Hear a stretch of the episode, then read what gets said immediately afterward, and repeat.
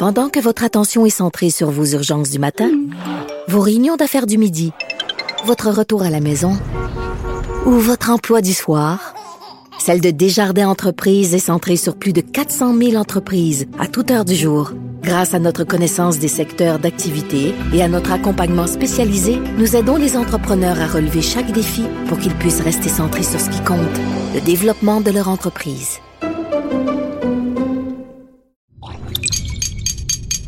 Cube Radio.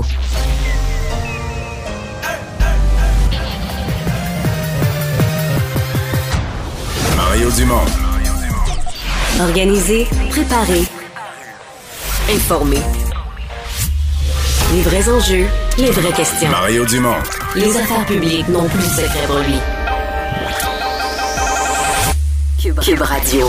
Bonjour tout le monde et bienvenue à l'émission. Bon lundi, début de la semaine, euh, cette rentrée scolaire dont nous avions tellement discuté. Mais dans la plupart des régions, elle n'a pas eu lieu. Euh, tempête oblige. J'espère que vous avez été en sécurité. Euh, bonjour Carl. Bonjour Mario. Bon début de semaine. Euh, et ouais, j'espère que vous avez été en sécurité. Il n'y a pas de décès, mais il y a quatre carambolages là, présentement.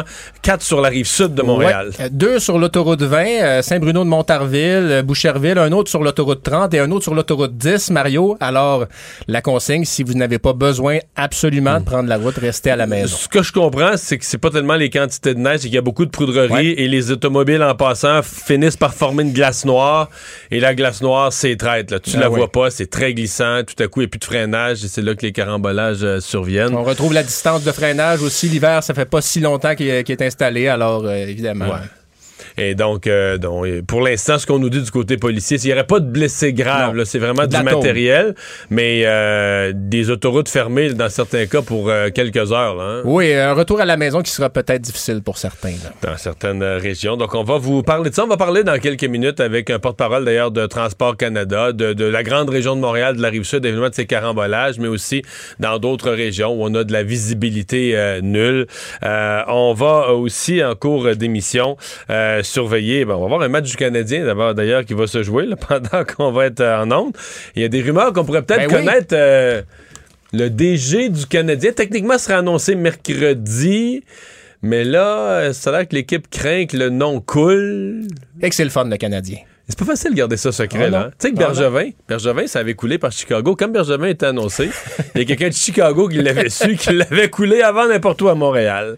On va rejoindre Raymond Fillon et l'équipe de 100% Mario Dumont qui est avec nous en direct des studios de Cube Radio. Bon après-midi, Mario. Bonjour. Alors, commençons avec euh, la bonne nouvelle de- du jour, cette approbation par Santé Canada d'un nouveau traitement là, pour les gens qui ont la COVID-19. On espère évidemment que ça va aider à désengorger les hôpitaux. Oui, tout à fait. Et en même temps, en, disant ça, on se dit, ouais, ça aurait été bien le fun si Santé Canada avait pu l'approuver deux, trois semaines avant. Peut-être que certaines des hospitalisations euh, qui présentement causent euh, tant, de, tant de préjudice à notre système de santé, peut-être que certaines, on aurait pu les, les éviter. Mais enfin, euh, on y est, on l'a, ce médicament. Et le ministre Duclos avait quand même euh, une bonne nouvelle dans sa manche. On en a déjà bon, un certain nombre de doses. Il va en rentrer davantage, mais on part pas de zéro. On en a reçu déjà. On en a un certain nombre de doses. Donc, rapidement, je pense que dans les provinces, là, au Québec, on va devoir arriver à un protocole d'administration parce que on comprend bien que c'est pas pour tout le monde. L'idée de ce médicament, c'est vous apprenez que vous avez la COVID, vous êtes testé positif.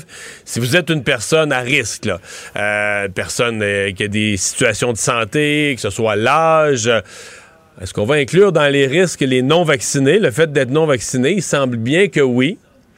Donc, euh, les personnes On non vaccinées juste pour vont tout le monde, semble-t-il. Ouais, voilà.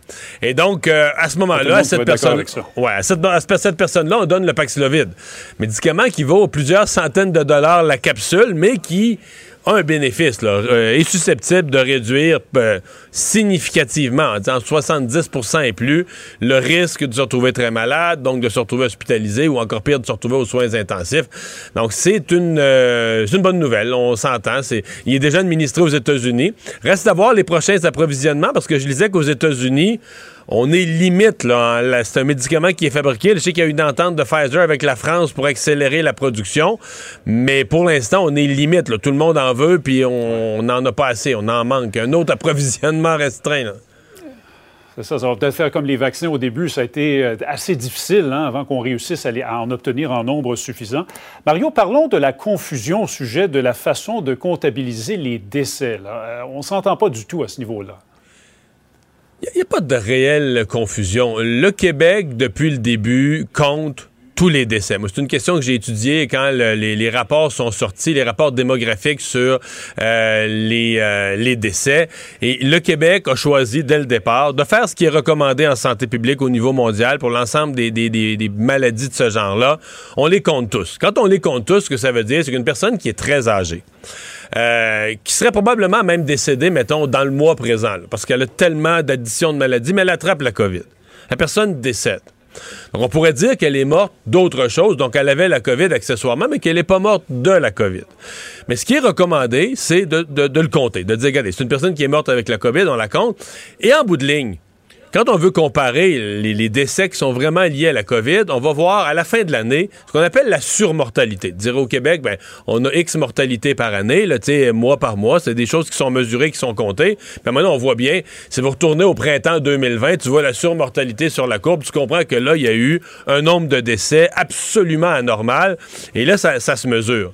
Euh, bon, et c'est pour ça que quand on calcule les décès au Québec, prenons la première vague, ben, on a un nombre de décès qui, qui est très élevé, mais quand on regarde la surmortalité, là, oups, tout à coup, le Québec se, se re replace beaucoup plus proche des autres provinces canadiennes, etc. Et aux États-Unis, eux, ils ont une surmortalité. Mais quand on compare les décès au cours des derniers jours, c'est vrai que c'est étonnant à quel point le, le, Québec a un taux de décès élevé. Sinon, dans le cas présent, la surmortalité de, cette, de ces semaines-ci, on va l'avoir seulement dans un an et demi. Est-ce qu'il y a vraiment quelque chose dans nos soins intensifs ou dans notre façon de traiter les patients où on est déficient. Sincèrement, j'en doute. Je pense pas que les médecins québécois aient, aient accès à moins de médicaments, euh, soient moins compétents, soient moins bons pour sauver les mêmes individus euh, qu'ailleurs. Donc, je vois pas. Mm. donc, je pense que c'est dans la façon, sincèrement, c'est dans la façon de, de, de, calculer. Et la dernière fois qu'on avait eu le même genre de phénomène, quand on est arrivé à la surmortalité, ben, ça se balançait. Le seul moment où il y a eu vraiment une, une vraie, vraie, vraie surmortalité au Québec, c'est la vague dans les CHSLD. Là, il y a eu quelque chose de bien réel. On l'a échappé. On a des personnes âgées qui sont décédées en nombre nettement supérieur à ailleurs au Canada. Dans les autres vagues, quand on est revenu balancer ça, on s'apercevait que c'était comparable le Québec avec les autres provinces. Mario, qu'est-ce que tu penses de la nouvelle recrue d'Éric Duhem au sein du Parti conservateur du Québec, la comédienne Anne Cassabonne? Est-ce que c'est une bonne décision pour M. Duhem? Ben, c'est-à-dire que c'est une, décision. D'abord, elle, a, quand même bien répondu aux questions des journalistes. Connaissait, tu sais, ça n'a pas été une conférence de presse qui était en soi euh, loufoque. Là. Elle connaissait étonnamment bien le programme du parti. était capable de répondre aux, questions des journalistes avec une certaine assurance. La seule affaire pour Éric Duhem, c'est qu'on comprend de plus en plus. Parce qu'à un moment donné, on ne savait plus. Est-ce qu'il allait construire un mouvement un peu complotiste comme Maxime Bernier? Parce que lui prétendait vouloir bâtir un véritable parti conservateur avec un ensemble de politiques. Et là, on, comprend bien que ce ne sera pas le cas. Là. Euh, l'arrivée d'Anne Casabonne, pourquoi elle est là? C'est parce que c'est à cause de ses déclarations que le vaccin c'était de la M et tout ça. Mais qu'on comprend que Éric Duhem fait le choix d'être le parti d'une seule cause, d'un seul thème. Et c'est toujours ça. Bon, pour cette élection-là, il va aller, il va aller chercher le vote de tous les anti-vaccins, de tous les complotistes. Donc, on sait tous que c'est pas un quart de 1% c'est du monde. Ça va être 8, ça va être 10, ça va être 12, mais c'est du monde. Ça y fait une masse de voteurs qui est significative. C'est juste où tu t'en vas après ça. Quand la pandémie va être finie, puis tout ça, euh, quelle est l'utilité d'un tel mouvement, d'un tel parti? Vont-ils courir après d'autres complots?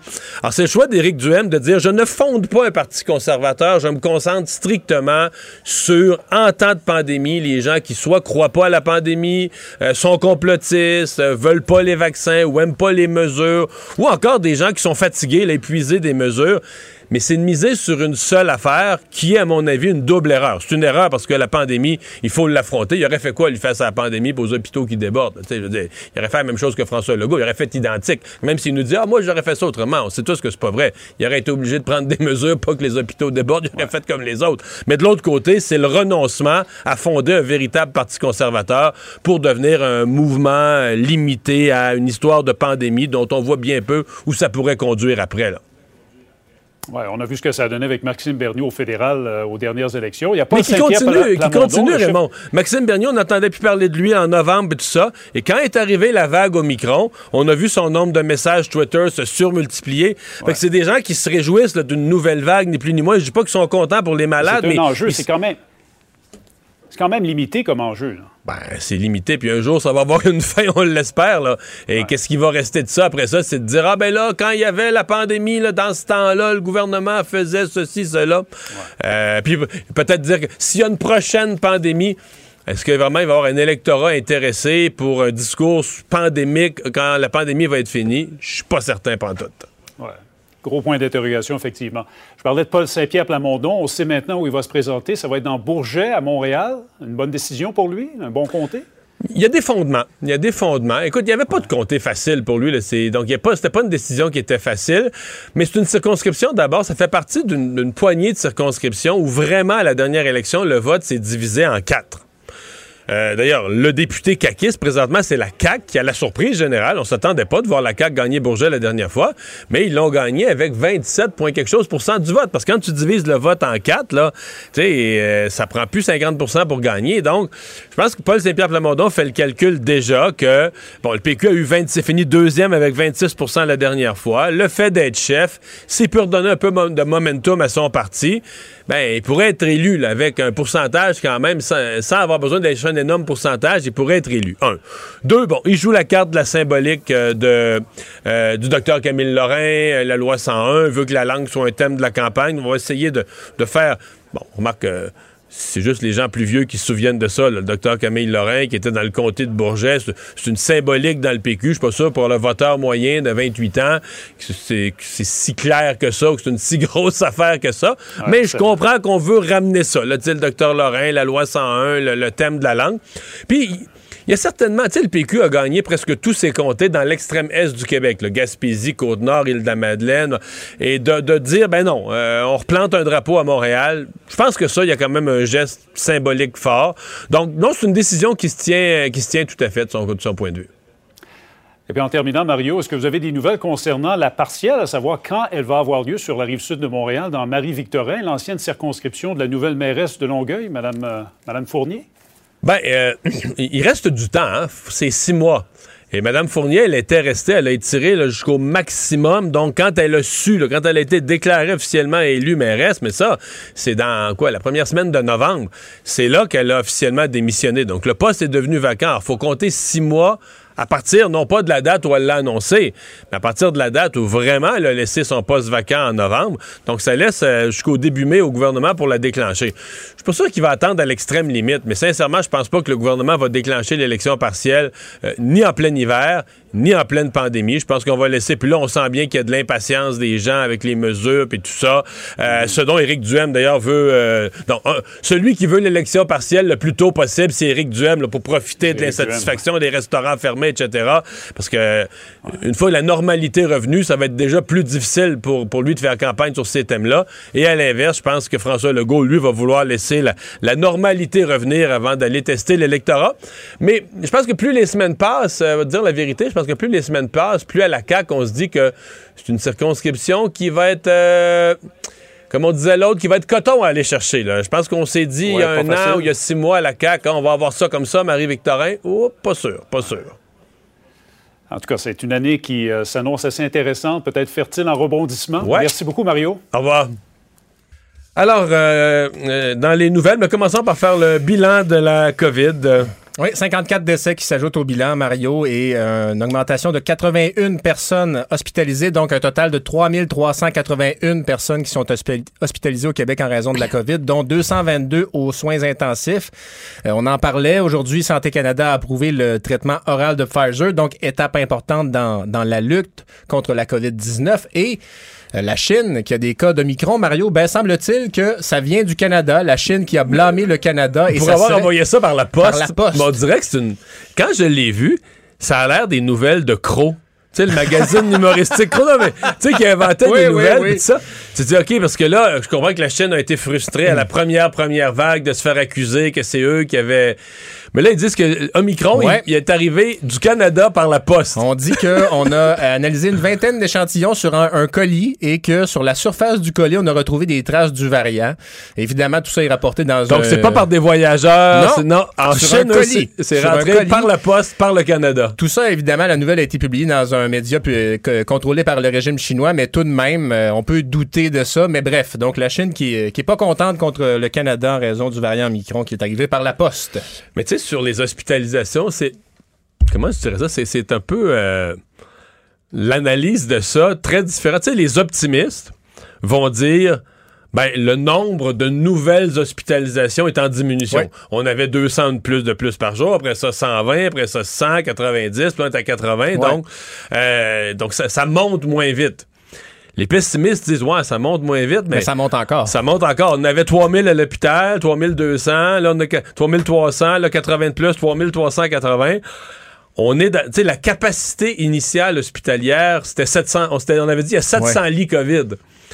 Là, on arrive à 3500. Presque cinq fois ça. La semaine passée, on se parlait, puis tu, tu- je me rappelle, tu disais, on est à quatre fois ça. Là, on est à cinq on fois parlait ça. à cinq fois ça. Par contre, c'est si en, il en sort beaucoup. là. Comme là, hier, le 80, je pense que c'est 400 entrées à l'hôpital puis 320 sorties. Fait qu'on se dit, si on se mettait à avoir vraiment une vraie réduction des entrées, si on a 300-400 sorties par jour puis qu'il en rentre beaucoup moins, le nombre d'hospitalisations pourrait baisser rapidement. Ah ben oui, puis euh, ça va donner un coup de pouce aussi parce que le, personnel est fatigué, évidemment. On était dans une des pires fins de semaine, ce que- ce qu'avait dit François Legault. Ça allait être un- une des fins de semaine, une des semaines les plus difficiles. Donc on est là-dedans. Avec un peu de chance, ça va diminuer. euh. Il y a des gens à Magog qui avaient fait un gros party, un gros rassemblement. En fait, on entend peu parler d'intervention policière, mais dans ce cas-ci, le rassemblement était tellement gros, tellement d'autos dans la rue que les Ben voisins ouais. ont porté plainte. Et euh, les gens n'ont, comment dire, ont pas obtempéré à la gentillesse initiale des policiers. Ouais, il y a- il y, a un proverbe qui dit faut faire attention à ce que l'on souhaite. Ça pourrait nous arriver. Et euh, je t'explique, Mario, c'est ça. Ça se passe à Magog. Il y a des, des gens qui portent plainte parce qu'il y a un rassemblement euh, dans une résidence privée. Évidemment, les, les indices sont pas trop durs à trouver. Euh, Vous avez une entrée avec plein de véhicules stationnés. Donc, les policiers se rendent là et demandent poliment aux gens écoutez, vous n'avez pas le droit d'être là. Euh, les règles sanitaires s'appliquent toujours. On sait que les rassemblements sont limités. Là. Mais Euh, pas de contravention. pour l'instant, dit, non. Mais là, justement, quand je te, je te dis qu'il faut faire attention à ce qu'on souhaite, ils disent allez chercher un mandat. Disent aux policiers, Ah, vous reviendrez avec un mandat. Ben, les policiers sont partis. Ils ont appelé un juge de paix et quelques heures plus tard, ils sont revenus avec un mandat. Alors, ben voilà, un Il y total. en avait qui avaient quitté quand même. là. Le Mais- party avait rapetissé un peu. Un peu, mais tout de même, il y a 14 personnes, 13 personnes adultes et un mineur qui ont reçu des constats d'infraction. Ça te, ça te soulagera, Mario, de savoir que la peine est euh, plus facile à payer pour un mineur. 561 dollars d'amende, alors que c'est 1558 dollars d'amende pour une personne adulte. Total. Alors, ben, c'est- on est dans les plus de 20 000 dollars pour le groupe, là. euh, fait que, tu sais, c'est ça. C'est, euh, on fait, si on fait un calcul mental rapidement, je te vois compter dans ta tête. non, non, non, mais c'est pas ça. c'est- Non, je suis pas, je compte pas. Dans ma tête, je me dis, je, je suis plus en train de visualiser la scène de, de- comment je la tournerais au cinéma, de dire aux policiers, oh, Ah, va, ben te oui. va te chercher un mandat. là. OK. non, c'est ça. Et, C'est un ont- risque à prendre. ça. Ben, c'est surtout, euh, ils sont là, les policiers, ils sont chez vous, ils, ils savent où tu restes, là, ils vont revenir, en tout cas. Mais bref, fait que euh, le mandat, euh, sachez qu'ils y ont accès, les policiers. hein. Euh, L'histoire d'Anne Frank qui, qui prend une nouvelle tournure aujourd'hui. On se souvient de cette jeune femme euh, qui avait été pendant longtemps prisonnière de son propre appartement, là, cachée, à Mm. pas devoir faire le moindre bruit de jour, etc. Puis un livre tellement fascinant aussi. un livre, euh, un musée que j'ai visité personnellement, moi, à Amsterdam. Mais là, si on en reparle, c'est qu'il y a un auteur, une Canadienne, Ouais. qui a, euh, après des années, des années d'enquête, euh, une hypothèse là, sur qui aurait dénoncé Anne Frank. Dans un livre qui va paraître demain, l'auteur canadienne Rosemary Sullivan dit que ce serait un notaire juif, Arnold Van Den Berg, qui aurait dénoncé la famille, Anne Frank et sa famille, pour éviter que sa propre famille soit euh, livrée aux autorités. Donc, c'est une théorie. Euh, on se base sur une lettre qui a été envoyée à Otto Frank, le père d'Anne Frank, et qui l'a reçue après la guerre, une lettre anonyme qui disait « Le notaire Arnold Van Der Berg est un traître, c'est lui qui vous a dénoncé, qui a dénoncé votre famille. » Alors, Anne Frank, on le rappelle, a été de 42 à 44 isolée dans un appartement clandestin d'Amsterdam. Elle a été arrêtée en 45 et envoyée au camp de Bergen-Belsen. Ils étaient dans une espèce de petit grenier dont la porte était cachée par une bibliothèque. Mm. C'était une bibliothèque à côté sur le mur. Là, et il fallait que tu tasses la bibliothèque pour avoir accès au trou qui menait à une espèce d'escalier secret qui menait à l'appartement d'en haut. Et comment aussi il se cachait, c'est-à-dire que certains gestes dans la journée, tu, tu te laves pas à n'importe quel moment, tu manges pas Il y avait un magasin en bas. Il fallait pas que le bruit, le, bruit de la tuyauterie aurait pu avertir de la présence de quelqu'un. Il n'a pas passé devant les fenêtres. Tu marches à quatre pattes ou que tu te déplaces pas, pas passer devant les fenêtres de jour. Non, c'est fascinant. Puis on entend beaucoup de, de, parler de liberté perdue. Là. Ça, c'était des libertés perdues pour vrai. Euh, puis euh, donc, tous ceux et celles qui euh, parlent de, de, régime totalitaire ici, là, allez lire le journal d'Anne Frank. Ça va vous faire faire un petit voyage dans l'histoire. Ah, moi, je pense qu'on va en avoir qui vont dire c'était rien ce qu'a vécu ah Anne Frank, ah comparé à nous autres, on peut pas aller au ben, restaurant. Deux ans dans un appartement clandestin. c'est une, une histoire absolument. Mais c'est une histoire qu'on connaît parce qu'elle a écrit un, très beau, un très beau journal. Il analyse la politique, il sépare les faits des rumeurs. Mario Dumont. Cube, Radio. Journée de tempête de neige au Québec. Bruno Lacombe, porte-parole du ministère des Transports, est avec nous. Bonjour, Monsieur Lacombe.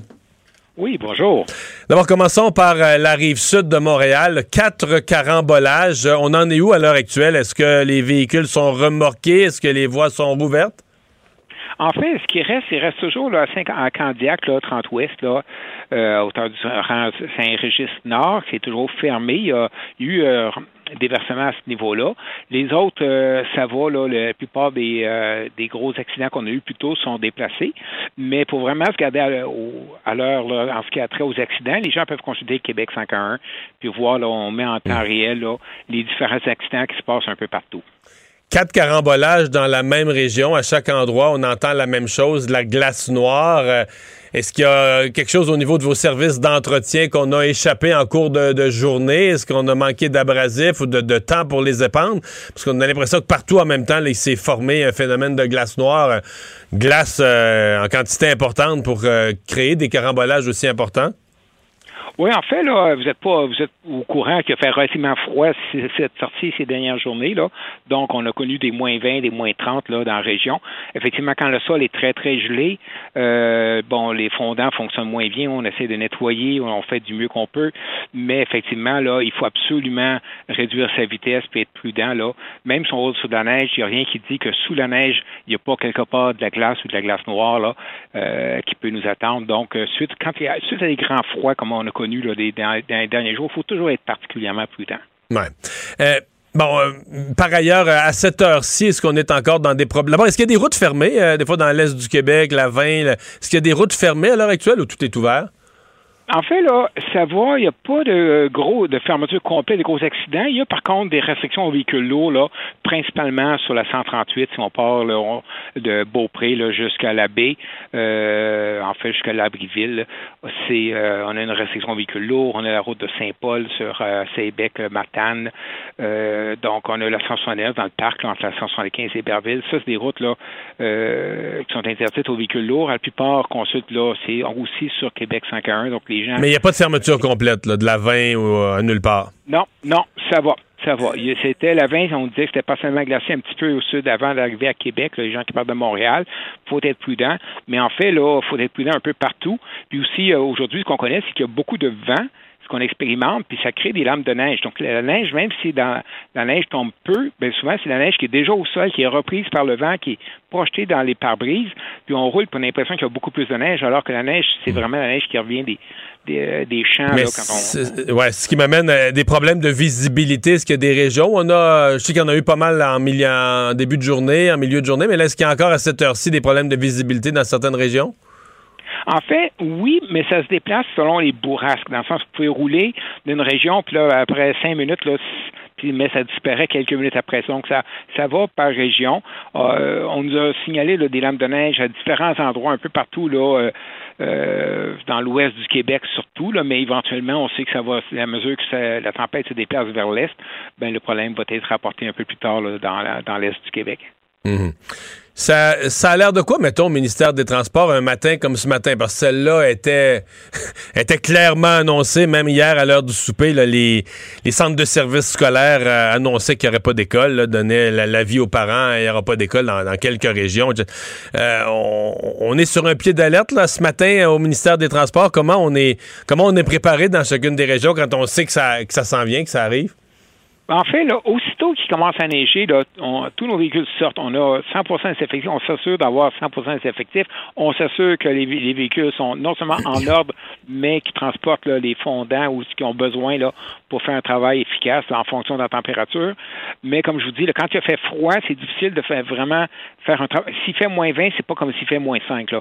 Même si dans, les faits, ces deux, la neige ne font pas dans un cas comme dans l'autre, mais c'est vraiment là, des, des, des euh, stratégies de sécurisation des autoroutes qui sont différentes, mais nos équipes, dès le matin, là, euh, dès les premiers flocons de neige, sont déjà prêtes là, à, sortir puis à, sécuriser les routes. Hmm.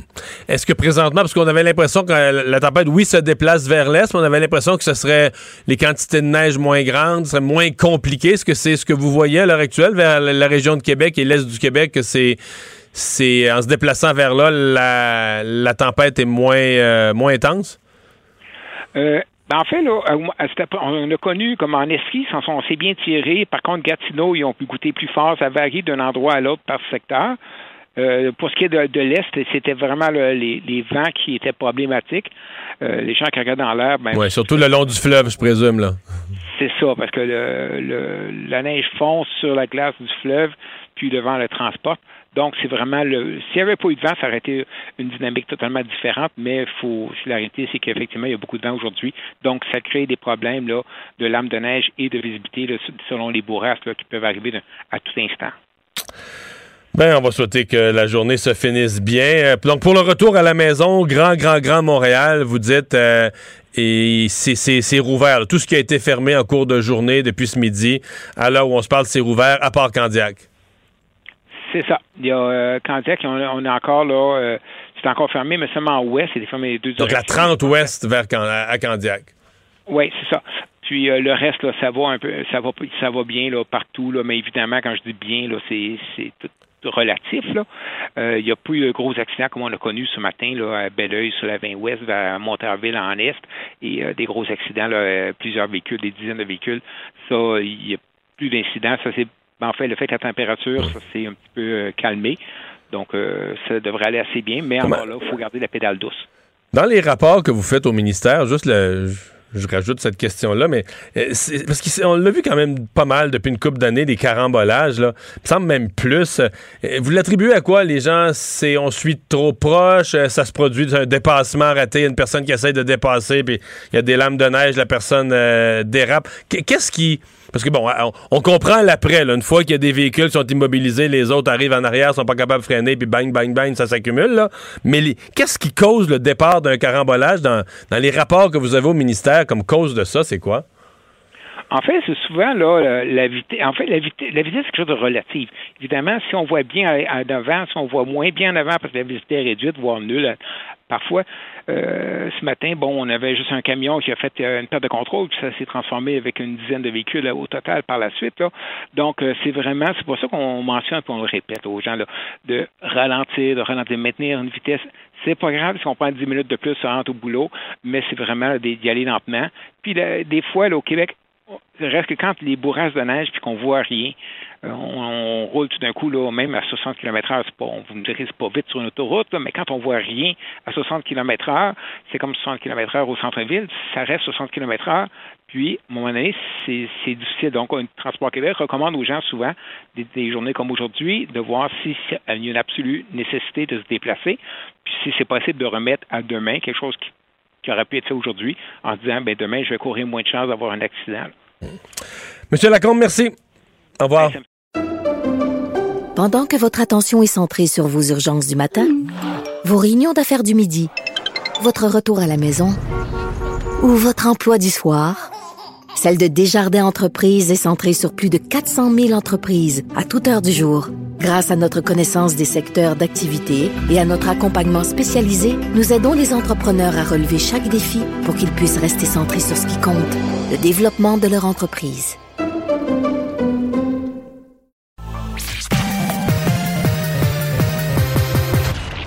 Combiner crédibilité et curiosité. Mario Dumont. Cube Radio. Alors, euh, le nouveau médicament, un nouveau nom qu'il faudra apprendre, le Paxlovid, euh, qui est déjà utilisé aux États-Unis et quelques endroits en Europe. Euh, Santé Canada avait, avait ça à l'étude depuis le 1er décembre. Les, documents de Pfizer avaient été déposés le 1er décembre. Et euh, ben, c'est ce matin que Santé Canada a donné le feu vert. Et euh, il y a quelques minutes, en début d'après-midi, le ministre Jean-Yves Duclos a confirmé que le Canada en a déjà reçu. Bon, pas une énorme cargaison, on parle de quelques 30 000 euh, en fin de semaine. On attend plusieurs dizaines de milliers d'autres au cours des, des jours et des semaines à venir. Docteur Cécile Tremblay, microbiologiste et infectiologue au CHUM, est avec nous. Bonjour. Bonjour, M. Dumont. Bon, un, rappel, les gens viennent euh, mêler avec qu'est-ce qui est quoi. Là, euh, il y a le vaccin pour euh, renforcer notre système immunitaire à tous pour affronter le, virus. là, dans ce cas-ci, on a un médicament qui s'adresse à des gens qui ont attrapé la COVID. Oui, exactement. Donc, il en demeure pas moins que le vaccin, c'est quand même l'outil majeur, le meilleur outil pour nous empêcher d'attraper la COVID et surtout nous empêcher d'en faire une forme grave, d'être hospitalisé ou d'en mourir.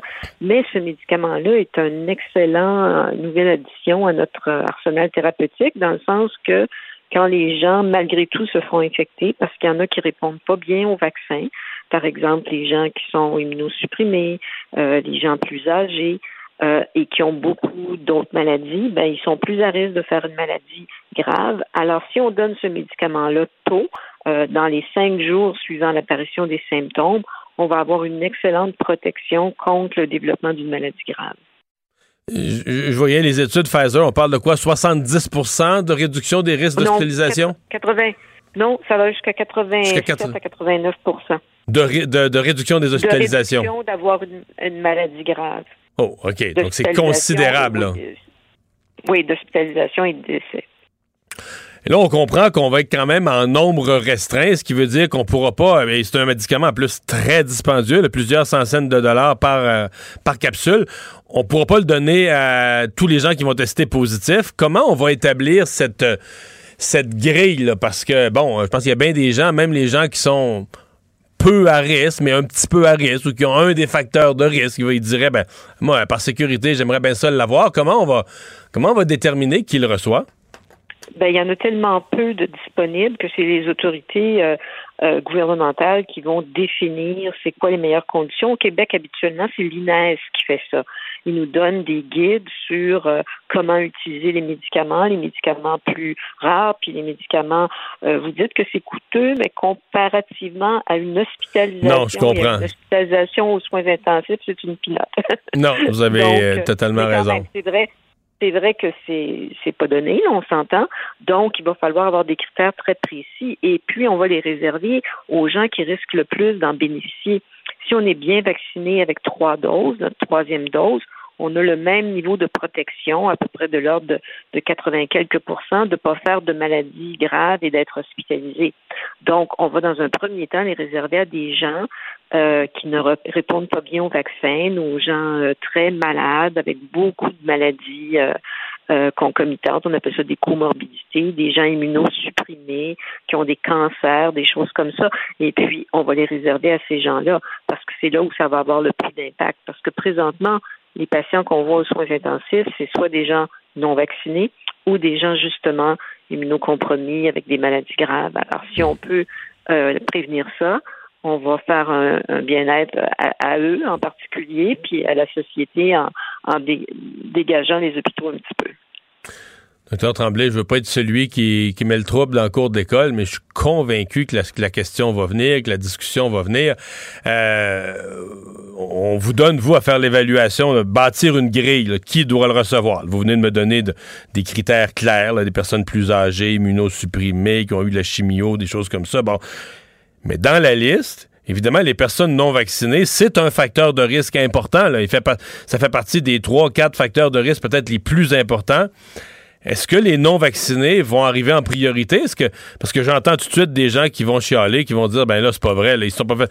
le, vaccin qui, coûtait pas cher qui était simple à aller chercher, ils ont craché dessus. Puis là, on va leur donner une pilule à 700$ parce qu'ils viennent d'attraper la COVID. C'est sûr qu'il va y avoir des réactions.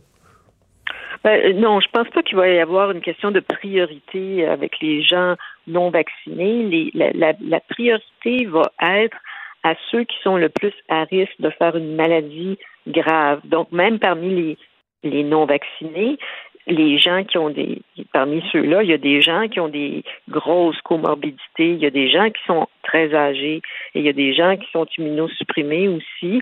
Alors, ça va être les mêmes critères pour tout le monde là, qui va s'appliquer. Donc, le critère euh, d'être non vacciné ne sera pas ajouté comme un critère de plus qui augmente le risque, donc qui augmente la, disons, la pertinence de, de fournir le médicament. Écoutez, moi, c'est pas moi qui élabore les critères. Ça va être des organismes mhm. comme l'INES, probablement au Québec, et puis euh, euh, l'Agence de santé publique du Canada ou Santé Canada au niveau fédéral. Alors, ils vont arriver avec un algorithme qui mhm. va faire en sorte que l'on va pas gaspiller ces médicaments-là, qu'on va vraiment les donner à ceux qui euh, pour qui ça va faire une différence et que ça va empêcher de rendre à l'hôpital. Parce qu'oubliez pas que un des objectifs, c'est de euh, empêcher l'encombrement des hôpitaux que l'on a. Donc, on veut empêcher n'importe qui d'être hospitalisé. Parce que quand quelqu'un est hospitalisé, qu'il soit vacciné ou pas vacciné, il nuit à tout le monde. Là. Il prend un lit, on se comprend. d'avoir d'avoir des lits pour des gens qui ont besoin d'une opération, etc. Ça fait qu'il y a un objectif collectif en premier lieu à, considérer, essayer d'empêcher euh, le nombre d'hospitalisations excessives. Puis donc, en ce sens-là, ce critère-là devient aussi un critère à considérer.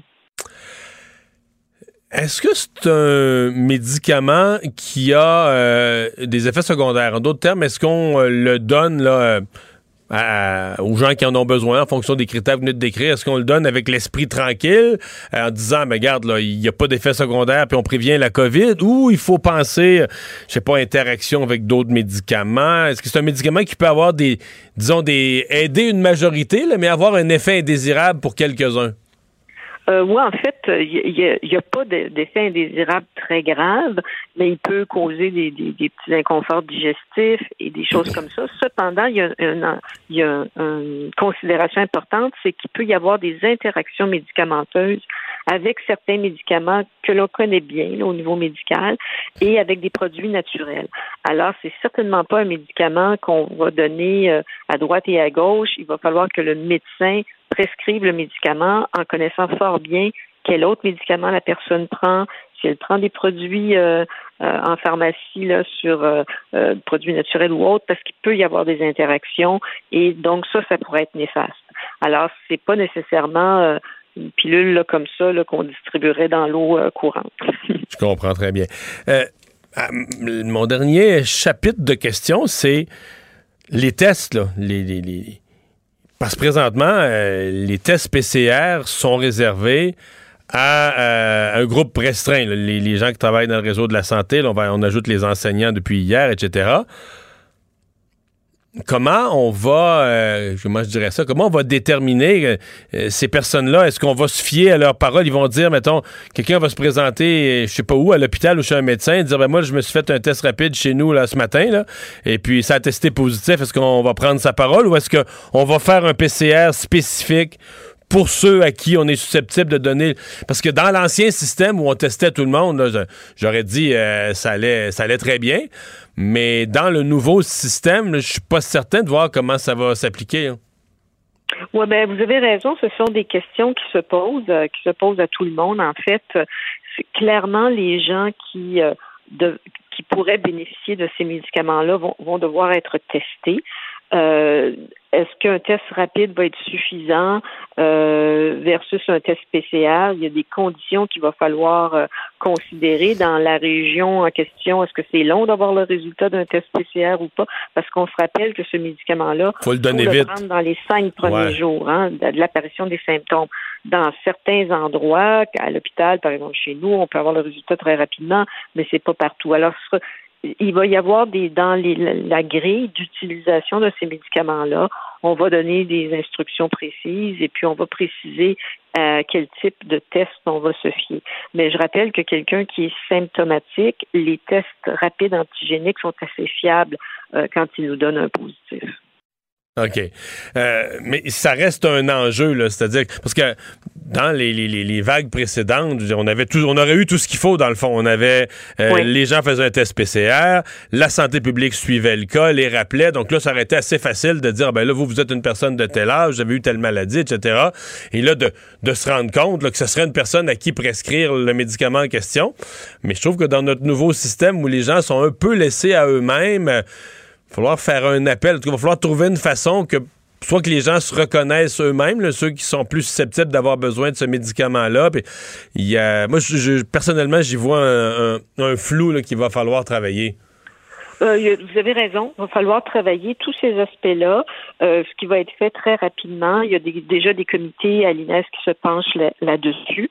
Donc, très, très prochainement, on va avoir euh, un guide sur comment procéder. Et puis on va être bien sûr que les gens qui peuvent en bénéficier soient avisés de la chose et, surtout que les médecins de ces gens-là euh, aient, bien les consignes sur comment procéder parce que dans le fond là ça va être une la, relation euh, patient-médecin qui va jouer beaucoup les nos, nos, nos immunocompromis, euh, nos patients qui sont sous médication là qui peut baisser l'immunité puis tout ça on les connaît bien.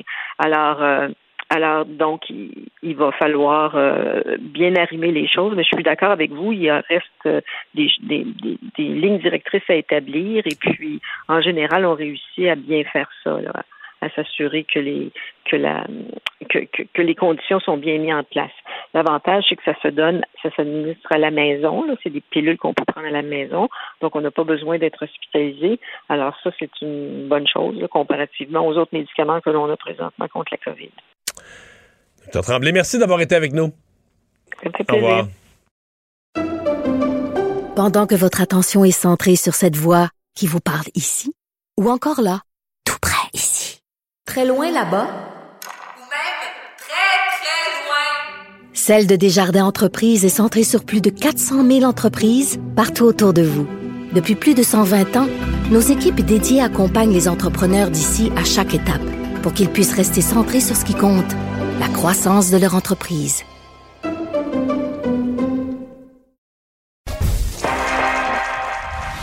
Mario Dumont.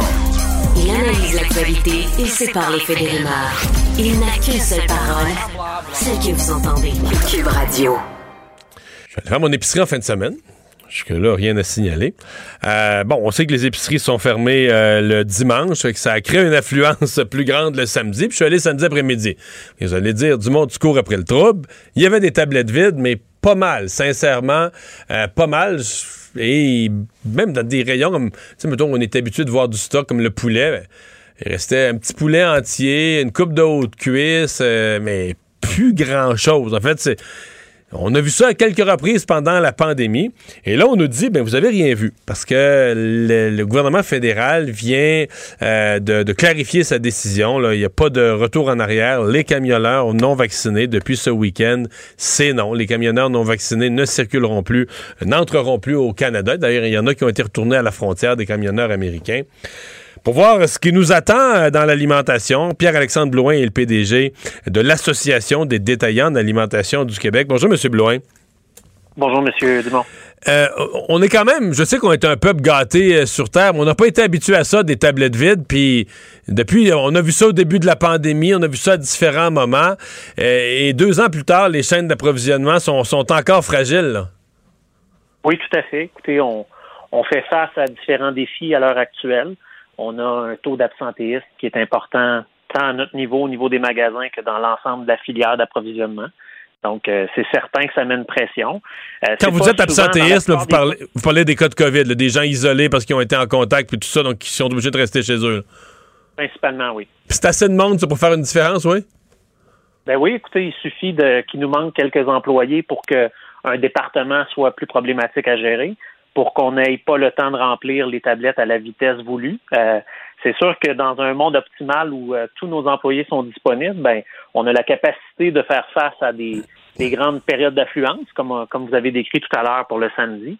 Mais c'est certain que quand il manque euh, une dizaine, douzaine, quinzaine, vingtaine d'employés dans un supermarché, euh, ben, Ça paraît. on peut pas tout faire. On peut pas tout faire, malheureusement. impossible. Puis est-ce que juste dans les supermarchés, je suppose que s'il en manque dans le transport, s'il en manque dans les usines de transformation, s'il en manque dans les entrepôts, je veux dire, à chaque étape, on peut créer un, un problème, un goulot d'étranglement qui fait que le produit se rend pas? Tout à fait. C'est l'accumulation de ces différents ratés-là un peu partout dans la chaîne qui fait que, ben, pour certains produits, on a, on a des, des difficultés temporaires. Dans d'autres cas, d'autres produits, ce sera peut-être des, des difficultés à plus long terme. Mais je dirais qu'en général, c'est important ce que vous avez dit d'entrée de jeu. On n'est pas dans une situation de guerre, on n'est pas dans une catastrophe. là. De la nourriture, il y en a. Euh, puis ce que vous pouvez remarquer, c'est que oui, peut-être qu'il n'y a plus de haute cuisse au moment où vous passez, mais si vous repassez le mardi d'après, il y en a dans le comptoir. Donc, c'est vraiment une question de capacité à remplir, à fournir, à emballer les produits, à les livrer en magasin. Donc, c'est ça la grande difficulté à laquelle on fait face à l'heure actuelle. Qu'est-ce que la. on parle de peut-être, on dit, il y a 10% des gens non vaccinés. euh, On présume que ça peut être un pourcentage à peu près équivalent chez les, euh, camionneurs. Euh, Qu'est-ce que le, fait que les camionneurs non vaccinés ne circuleront plus, ne passeront plus à la frontière, qu'est-ce que ça vient changer là, pour vous? Ben, je vous dirais, chez nous, à l'heure actuelle, c'est difficile de l'évaluer parce que, bon, les, les gens s'entendent pas sur le nombre de, de camionneurs exacts que ça peut représenter. C'est certain que ça s'ajoute, ça fait un, un goulot d'étranglement additionnel, mais on est vraiment le dernier maillon euh, qui va le sentir. Donc, nous, quand on va le sentir, vous allez le voir aussi comme consommateur. C'est dur de dire euh, quelle filière de produits pourrait être utilisée parce que on pourrait se retrouver dans une compagnie de transport en particulier, par exemple, dans des protéines, puis là, il n'y a pas de problème. Euh, alors que peut-être, je sais pas moi, euh, un distributeur de fruits et légumes, lui, pourrait avoir une grande proportion de ses livreurs qui seraient visés, puis c'est des produits qui sont généralement importés également dans, dans certains euh, fruits et légumes. Donc, pour le Mais moment, en hiver, en euh, hiver, c'est sûr que c'est le premier auquel on pense, là, les fruits et légumes importés. Euh, Est-ce qu'on a une crainte de ce côté-là pour le- le- le- la disponibilité du frais? Oui, il y a des inquiétudes, mais comme je vous dis, euh, on ne le sent pas encore. là. Ce que vous voyez actuellement sur les tablettes, c'est pas en lien avec ce qui nous est annoncé. C'est vraiment la, la question d'absentéisme dans la filière actuelle. Dans les prochains jours, peut-être qu'on verra une, une accentuation, mais je vous dirais, je pense pas qu'on est prêt encore à, à lever le, le, le, le drapeau rouge puis dire on a vraiment un problème d'approvisionnement. Il reste qu'il y a beaucoup de produits. Vous parliez tantôt du poulet. Ben, le poulet, c'est produit au Canada, euh, c'est fourni par différentes compagnies. Donc, s'il manque de poulet dans les tablettes, c'est tout simplement qu'on n'a pas été capable de le fournir à temps. C'est pas un enjeu de- de- d'importation de, produits. Pour d'autres produits, euh, des kiwis, peut-être que ça va être plus dur, euh, peut-être que les bananes, ça va être plus difficile. Euh, pour l'instant, il y en a encore dans le marché. C'est encore possible de s'en approvisionner. Euh, puis on doit faire avec, euh, avec les mesures en place.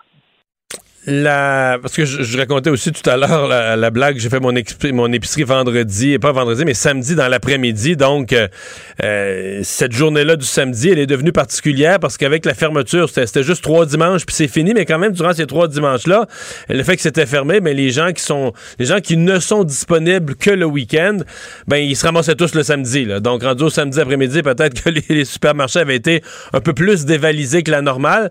Ça vous a dit quoi, ça, cette, cette fermeture? Est-ce que ça a bon, euh, ça vous donnait une journée de congé pour tous vos employés? Peut-être qu'au niveau pénurie de main-d'œuvre, ça vous a aidé, mais quand vous faites le bilan, est-ce que c'est une bonne ou une mauvaise décision qu'a prise le gouvernement de forcer la fermeture les dimanches? je que c'est une décision qui depuis euh, depuis le début où vous savez on s'est déjà parlé de ce sujet-là à plusieurs reprises dans l'histoire Euh, même quand vous étiez député à l'époque je me souviens très bien c'est un un sujet qui fait pas l'unanimité il y a des gens qui sont pour il y a des gens qui sont contre là par contre avec la, la, la réduction du nombre euh, d'heures d'approvisionnement dans un contexte pandémique je pense pas que c'était la meilleure des solutions puis d'ailleurs euh, ce qu'on a pu voir c'est que le gouvernement euh, est revenu sur sa décision, n'a pas souhaité euh, repousser le- l'expérience. Il reste que dans certains magasins, on avait des enjeux euh, au niveau du nombre d'employés. Là, maintenant, ben, il va falloir adresser la question autrement. Euh, Est-ce que certains magasins vont devoir peut-être réduire un peu l'offre ou encore choisir de, de- de fermer des départements euh, qui, euh, avec, euh, avec le manque de personnel, par exemple, fermer la préparation d'aliments, comptoir de poissonnerie, différents services pour réaffecter le personnel ailleurs. C'est déjà quelque chose qu'on a vu à certains endroits, puis euh, qui risque de Donc, se du délestage, du délestage dans les supermarchés, là. tout à fait. Ni plus ni Ben, moins. on n'est pas différent des autres secteurs. Si on n'a pas assez de bras, ben il faut privilégier les, les, éléments les plus névralgiques, c'est certain. Le service aux caisses, on ne veut pas que vous attendiez à cet endroit-là. Euh, la préparation des, tablettes, il faut, remplir les tablettes, il faut emballer les fruits et légumes, il faut emballer la viande. si on n'est pas capable de faire ces rôles principaux-là, vous allez devenir un, un client très insatisfait, puis c'est la dernière chose qu'on veut. C'est. euh, Mettons qu'on. On avait participé à un colloque dans l'alimentation de, de, l'ADA, de votre association, je sais pas en 2017-2018. Est-ce qu'on voyait venir ou est-ce qu'on aurait pu imaginer ce qu'on vit aujourd'hui? Jamais dans 100 ans. Non, euh, c'est vraiment une situation qui est particulière. On, avait déjà des enjeux de main-d'œuvre, mais la- la- l'aspect de la gestion des, ressources humaines, la, tous- les aspects de- d'approvisionnement, je veux dire, on on aurait pu, on n'aurait jamais cru se ramasser avec des situations comme. En fait, des tablettes vides, on voyait jamais ça. Là. En fait, peut-être parfois Jamais. un produit en rabais, là, quand le rabais était trop avantageux que les gens, euh, les gens se pitchaient dessus, mais c'était anecdotique. Ça, Ben. sinon, ça arrivait pas des tablettes vides. Là. Je dirais au contraire, on avait même des gens qui nous reprochaient de mettre trop de produits en étalage, comme quoi on, on encourageait la surconsommation des gens, le gaspillage alimentaire. Euh, vous remarquerez qu'on l'entend un peu moins par les temps qui courent. Ouais. Euh, mais mais c'est certain qu'on on- vit une situation particulière. Euh, nos employés sont sous pression, euh, se présentent en- à leur travail à tous les jours. Ils sont pas en télétravail, ils sont ils sont sur la première ligne. Euh, ils travaillent très fort, puis on, on en appelle encore une fois, bien sûr, à la collaboration de tous les clients.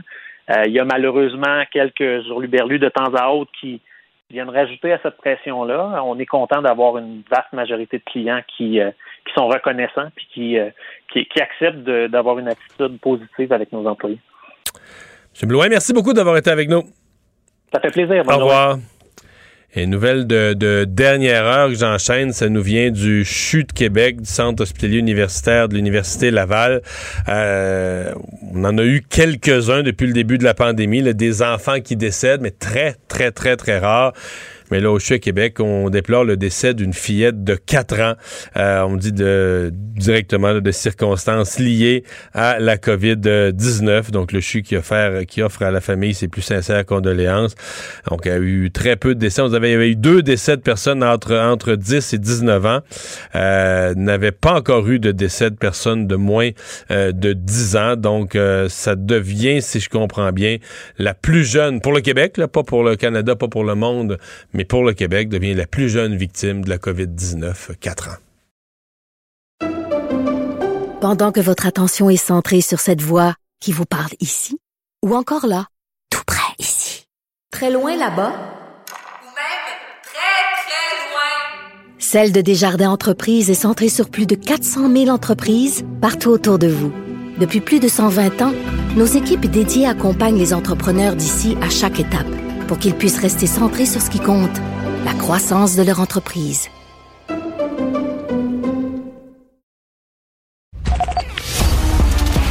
Les vrais enjeux, les vraies questions.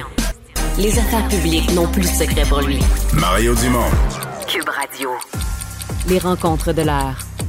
Chaque heure, une nouvelle rencontre. Nouvelle rencontre. Les rencontres de l'heure. À la fin de chaque rencontre, soyez assurés que le vainqueur, ce sera vous. Cube Radio. Une radio pas comme les autres. Chronique juridique avec Nada Boumefta, avocate en droit criminel et protection de la jeunesse. Bonjour Nada. Bonjour Mario. Alors, euh, quelqu'un qui euh, disait cultiver des plants de cannabis strictement pour ses douleurs, mais c'est le nombre de plants là, qui, est, qui est entré en jeu.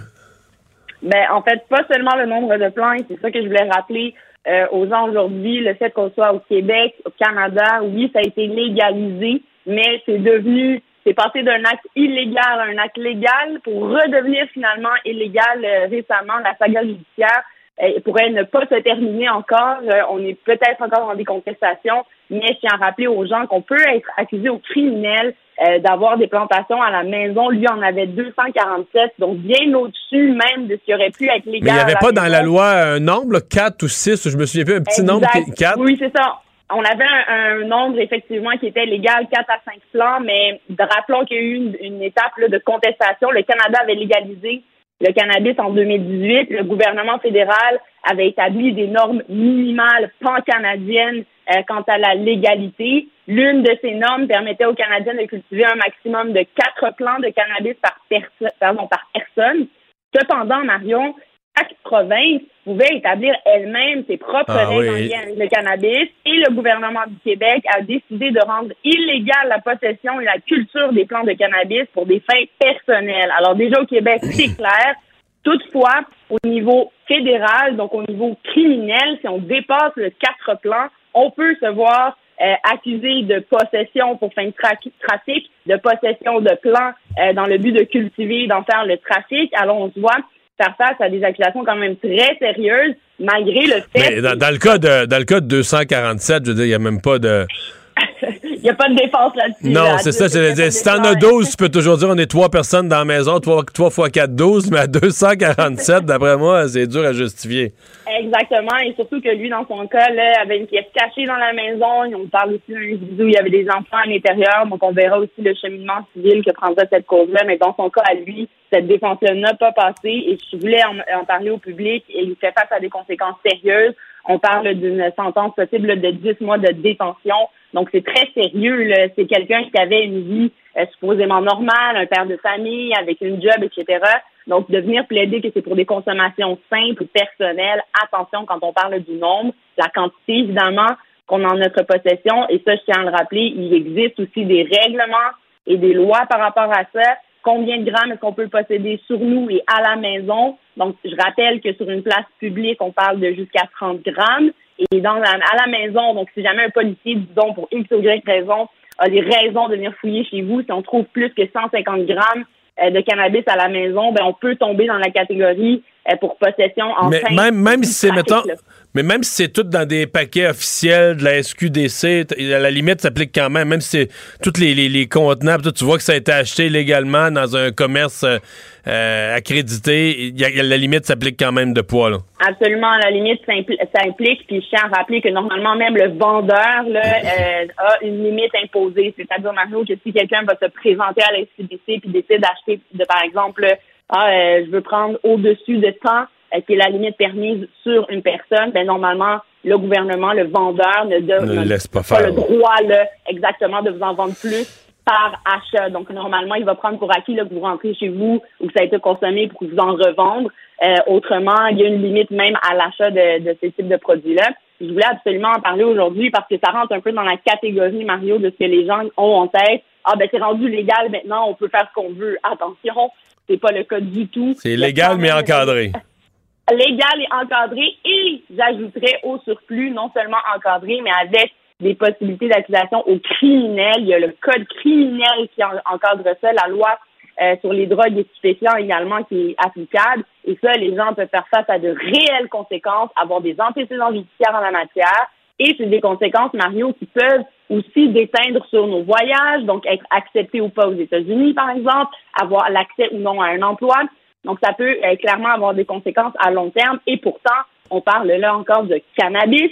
Donc, on- je suis même pas dans les drogues dures. Donc, bien faire attention à ça sur les quantités qu'on a sur nous. Et dans la loi, à partir du moment où on atteint donc plus que cette quantité-là, on peut être accusé de trafic, même si on n'en vend pas nécessairement. Juste la possession euh, d'une certaine quantité peut faire en sorte qu'on peut tirer cette inférence-là. Il s'agit de il ne s'agit pas essen- essentiellement de consommation simple, comme cet individu-là a tenté là, de faire passer son 247 plans pour la consommation là, euh, personnelle. Donc, ça n'a pas passé, faire attention à ça.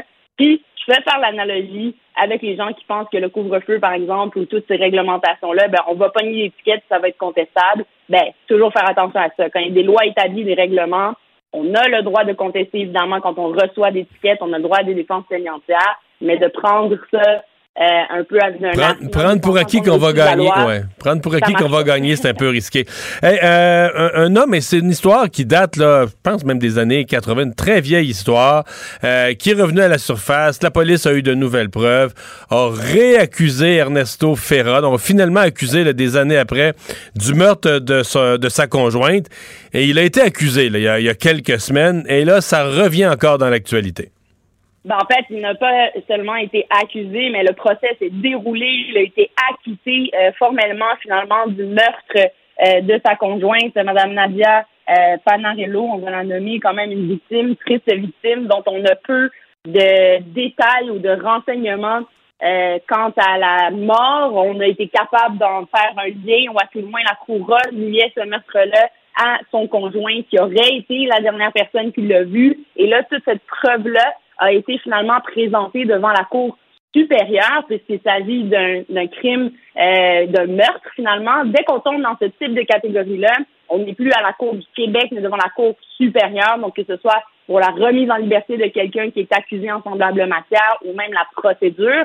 Mais généralement, ce qui est particulier ici, c'est que ce type de dossier-là, devant la Cour supérieure, on va aller devant jury, ce qui n'était pas le cas ici euh, de ce procès-là qui s'est tenu devant un juge seul. Et il s'agit d'un droit fondamental. On a ce qu'on appelle les options, le choix d'aller devant un juge seul ou de procéder devant jury. Ce n'est jamais une obligation de le faire devant jury. Ils ont décidé de procéder de cette façon-là pour X, Y raison. Euh, rappelons que la couronne et la défense, les deux ont procédé dans ce chemin-là. Et le juge a conclu euh, qu'il n'était pas coupable, donc l'a acquitté. Et c'est là où la couronne, dans les 30 jours d'une décision, comme c'est le cas dans n'importe quelle autre matière, que ce soit en pénal ou que ce soit en euh, criminel, on a 30 jours pour aller en appel de cette décision-là. On entend donc aujourd'hui malgré toute cette saga-là, l'enquête et la durée euh, du procès, la Oui, parce que les événements. Ils vont aller en appel. Les événements eux-mêmes remontent à il y a presque 20 ans, quelque chose comme ça, là. Effectivement, c'est des, événements qui datent. Donc, c'est certain que quand on parle de preuves ou de présentation de preuves, peut-être y a-t-il là des éléments euh, qu'on a perdus ou avec le temps, euh, les témoignages peuvent être, certaines mémoires peuvent être perdues. Donc, c'est pas nécessairement de la preuve qu'on peut garder tangible dans le temps. Ça, ça devient un défi pour la poursuite. Mais après ça, au niveau de la présentation de sa preuve, normalement, lors de ce procès-là, a pu présenter l'entièreté de ce qu'elle croyait être sa preuve euh, hors de tout doute raisonnable. Puis la défense, finalement, euh, a pu avoir gain de cause suite à la décision du juge. Mais là, on va voir s'il y a eu erreur en droit dans la décision du juge. Et c'est ce que tentera de venir plaider la couronne devant la cour d'appel. Et là, encore une fois, la finalité de ça, c'est de décider ou non s'il y aura la tenue ou non d'un nouveau procès contre cet individu. Alors, on verra si les points de droit se tiennent ou non et euh, si on reverra cette saga renaître euh, de ses cendres. Normalement, aujourd'hui, cette semaine, c'était la finalité de ce dossier-là. Mais encore une fois, possibilité d'aller en appel. À suivre. Et finalement, tu veux me parler de cet ado la semaine dernière qui a été assassiné sur le plateau Mont-Royal. Oui, je voulais en parler parce que c'est certain que ça, ça nous frappe toutes et toutes, euh, la collectivité. Dès qu'on a un jeune euh, qui perd la vie, encore une fois, par balle, Amir Benayad, juste âgé de 17 ans, qui a perdu la vie dans le plateau Mont-Royal. Euh, deux choses. D'abord, c'est sûr que ça frappe quand on parle d'un jeune qui meurt dans nos rues. et l'autre chose, que ce soit par balle, évidemment. je voulais revenir aussi sur le, sur le contexte social et la réalité du fait que c'est de plus en plus nos jeunes aujourd'hui qui peuvent être victimes, mais également être des gens impliqués qui, malheureusement, en ce moment, avec la COVID, la difficulté de, de rester attachés ou liés à l'école, la difficulté également de ne pas avoir d'autres activités, cette facilité-là, je vous dirais, à suivre des courants en ligne, que ce soit par des gens qui peuvent influencer, se promener avec des armes de la sorte, en faire même de la publicité sur leurs réseaux sociaux, euh, ben, tout ça, malheureusement, ça crée un environnement malsain qui encourage des jeunes qui vont faire face après ça à un système de justice qui ensuite peut les, les embouter, les englober, malheureusement, les amener dans le chemin qui n'est pas celui euh, où on aurait voulu voir un enfant euh, arriver. Alors ça, je voulais d'abord le mentionner, les condoléances à toute la famille, mais aussi toute cette question-là de profil de vie euh, qu'on commence à voir de plus en plus dans nos tribunaux, dans nos causes, Mario, quand un jeune ou un individu se retrouve accusé, par exemple, de possession d'armes à feu, de, trafic de drogue ou, dans ce cas-ci, malheureusement, de meurtre ou d'agression armée, ben souvent, les procureurs arrivent déjà avec des documents et des dossiers assez complets sur l'individu en tant que tel. Et pourquoi? parce que déjà, il y a beaucoup de partage sur les réseaux, il y a beaucoup de vidéos, par exemple, dans lesquelles ce jeune-là aurait pu participer ou cet individu-là euh, ayant eu à sa possession une arme, où il se filme avec cette arme-là, et les gens pensent que ben ils sont ils passent sous le radar. Mais attention, il y a des enquêtes qui se font, il y a des policiers qui ont pour emploi de surveiller, de noter et de colliger de l'information sur chaque individu. Et honnêtement, c'est encouragé puisqu'on veut éviter ce genre de drame-là, mais aussi ça va influencer au niveau des défenses et des demandes de remise en liberté de ces individus-là qui maintenant, on est capable de dresser des portraits presque complets sur eux lorsqu'on arrive devant les tribunaux. Et la question que je pose, c'est comment les arrêter avant et surtout comment enlever nos jeunes de cette de cette loupe-là, Mario? Ça n'a aucun sens qu'ils soient et atteints par ces balles-là et même potentiellement ceux qui sont derrière ces armes-là. Euh, c'est inacceptable. Ou bien trouver des moyens de, les en sortir, mais leur permettre aussi de connaître et d'être conscients des conséquences légales que cela peut attirer et amener. Donc, comme la semaine dernière, je mentionnais, garder silence, c'est important, mais aussi l'image qu'on projette, celle qu'on croit être parfois bénigne, ben, peut nous revenir euh, clairement au visage et avoir un impact sur la suite de notre vie et des conséquences qu'on peut avoir juridiquement, ça c'est clair. Oui, vraiment. Merci beaucoup, Nada. Merci, À demain. à demain Mario, au revoir. Les vrais enjeux, les vraies questions. Les affaires publiques n'ont plus de secret pour lui. Mario Dumont.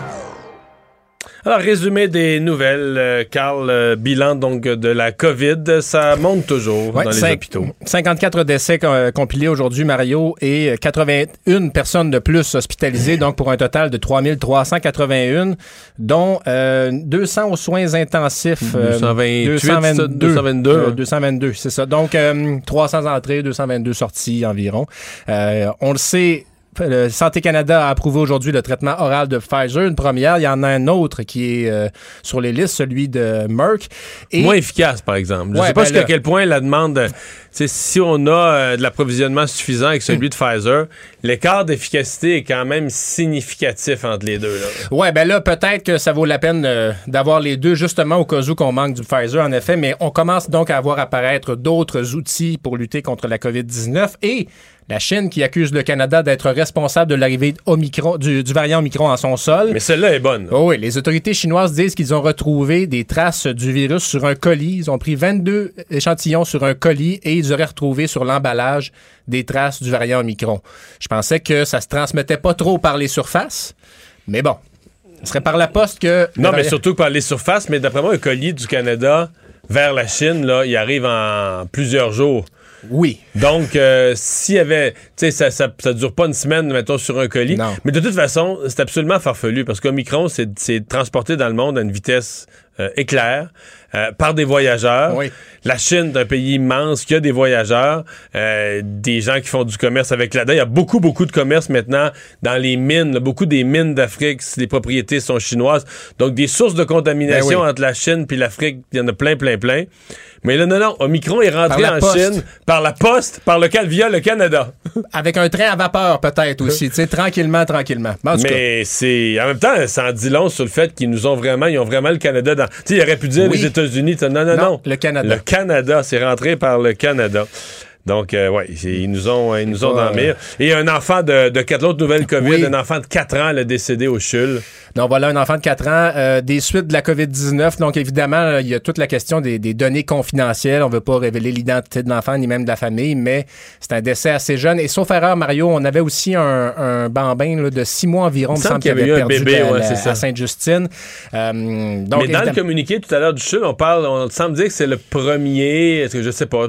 c'était. Peut-être dans la région de Québec, ouais, mais Peut-être. assurément, ça, on a peu de cas de, de, de Mais jeunes des mineurs, des là, mineurs, c'est- je pense qu'on serait rendu à 4 en tout. Là. Dans ces deux entre 10 et 19 ans, puis deux, euh, deux Alors, un triste les 10 ans. décès, évidemment. Nos condoléances à, à la famille et aux proches. là. C'est- C'est c'est très jeune. Jour de tempête aujourd'hui et euh, ce qu'on retient là, c'est la rive sud de Montréal qui a été euh, qui a vu euh, quatre carambolages. Donc à un moment donné, un point, euh, il était les quatre en même temps. là. On Ouais. n'avait pas fini de démanteler les uns, les autres étaient survenus.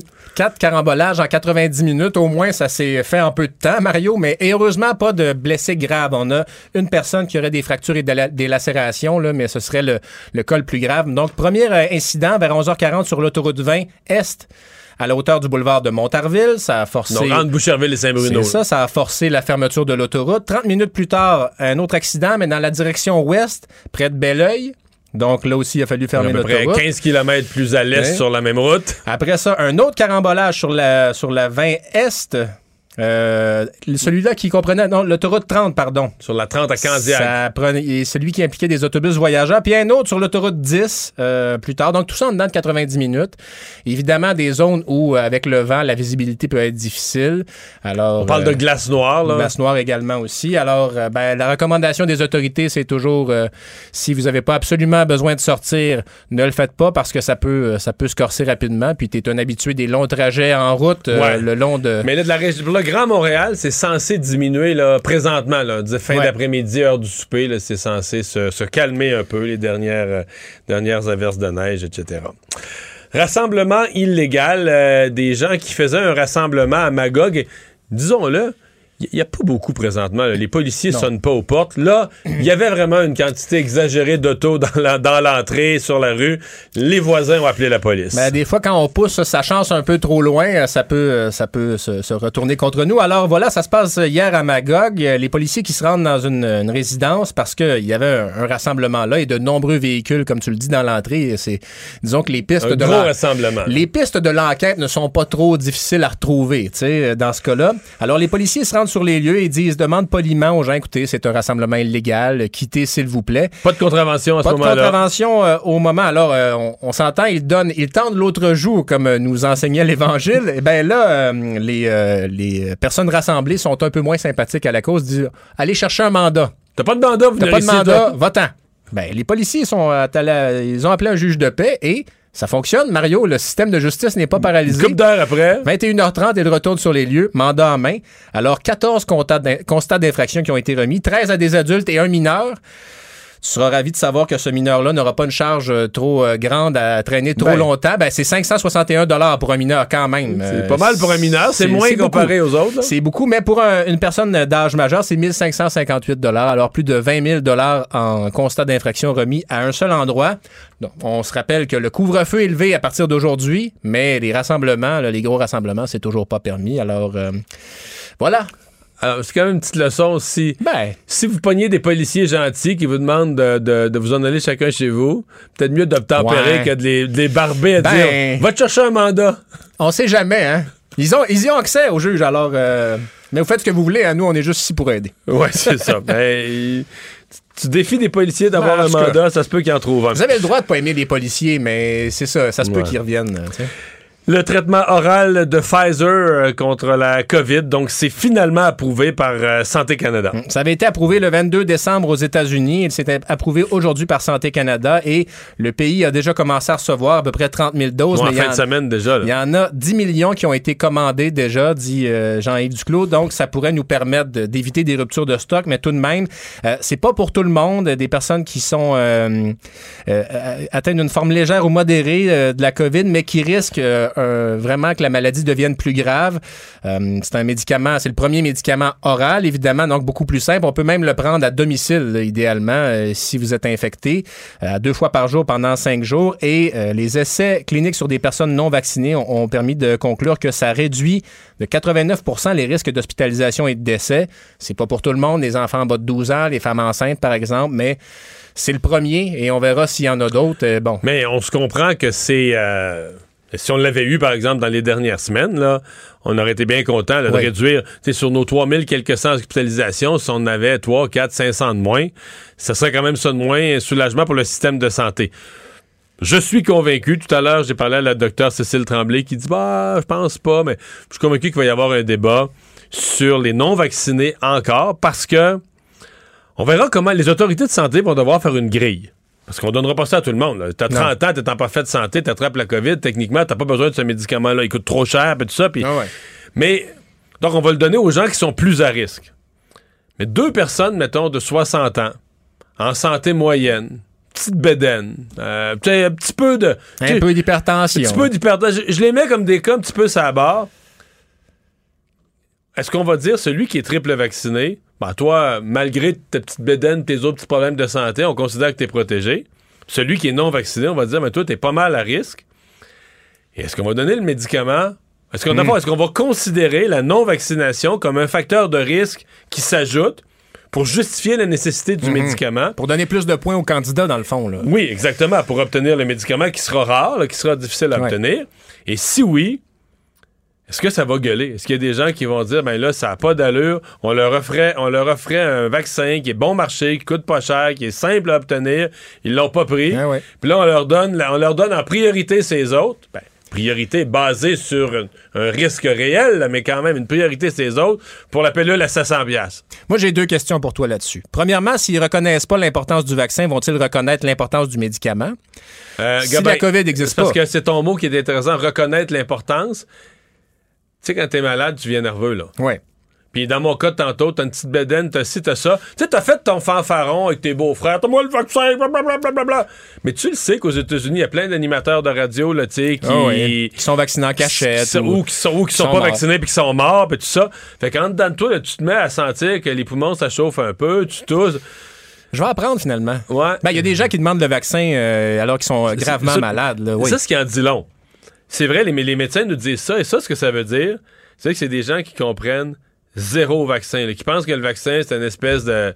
C'est, comme Alain Choquette, là, tu sais, qui, par magie... Un démon, Ouais, ouais, Alain, Choquette qui te fait apparaître le 2 de carreau au moment où tu de le non, mais qui comprennent pas, qui comprennent pas que le vaccin, il faut que tu le donnes d'avance, c'est, de préparer Ouais, ton système immunitaire à rencontrer le virus.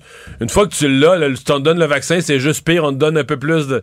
Comme tu ne fais pas poser tes pneus d'hiver dans une tempête comme aujourd'hui, essaies de le en faire fait, avant. Tu fais pas poser, tu profites pas du fait que ton char est sur le top dans le clos pour, pour dire, regarde, c'est justement le temps de mettre les pneus d'hiver, là. Mais l'autre question que je me pose aussi, mais dans ce cas-là, si on le donne aux personnes qui. Elles, elles remplissent les lits, là, les personnes non vaccinées. Il y aurait quand même un gain de leur donner. Là.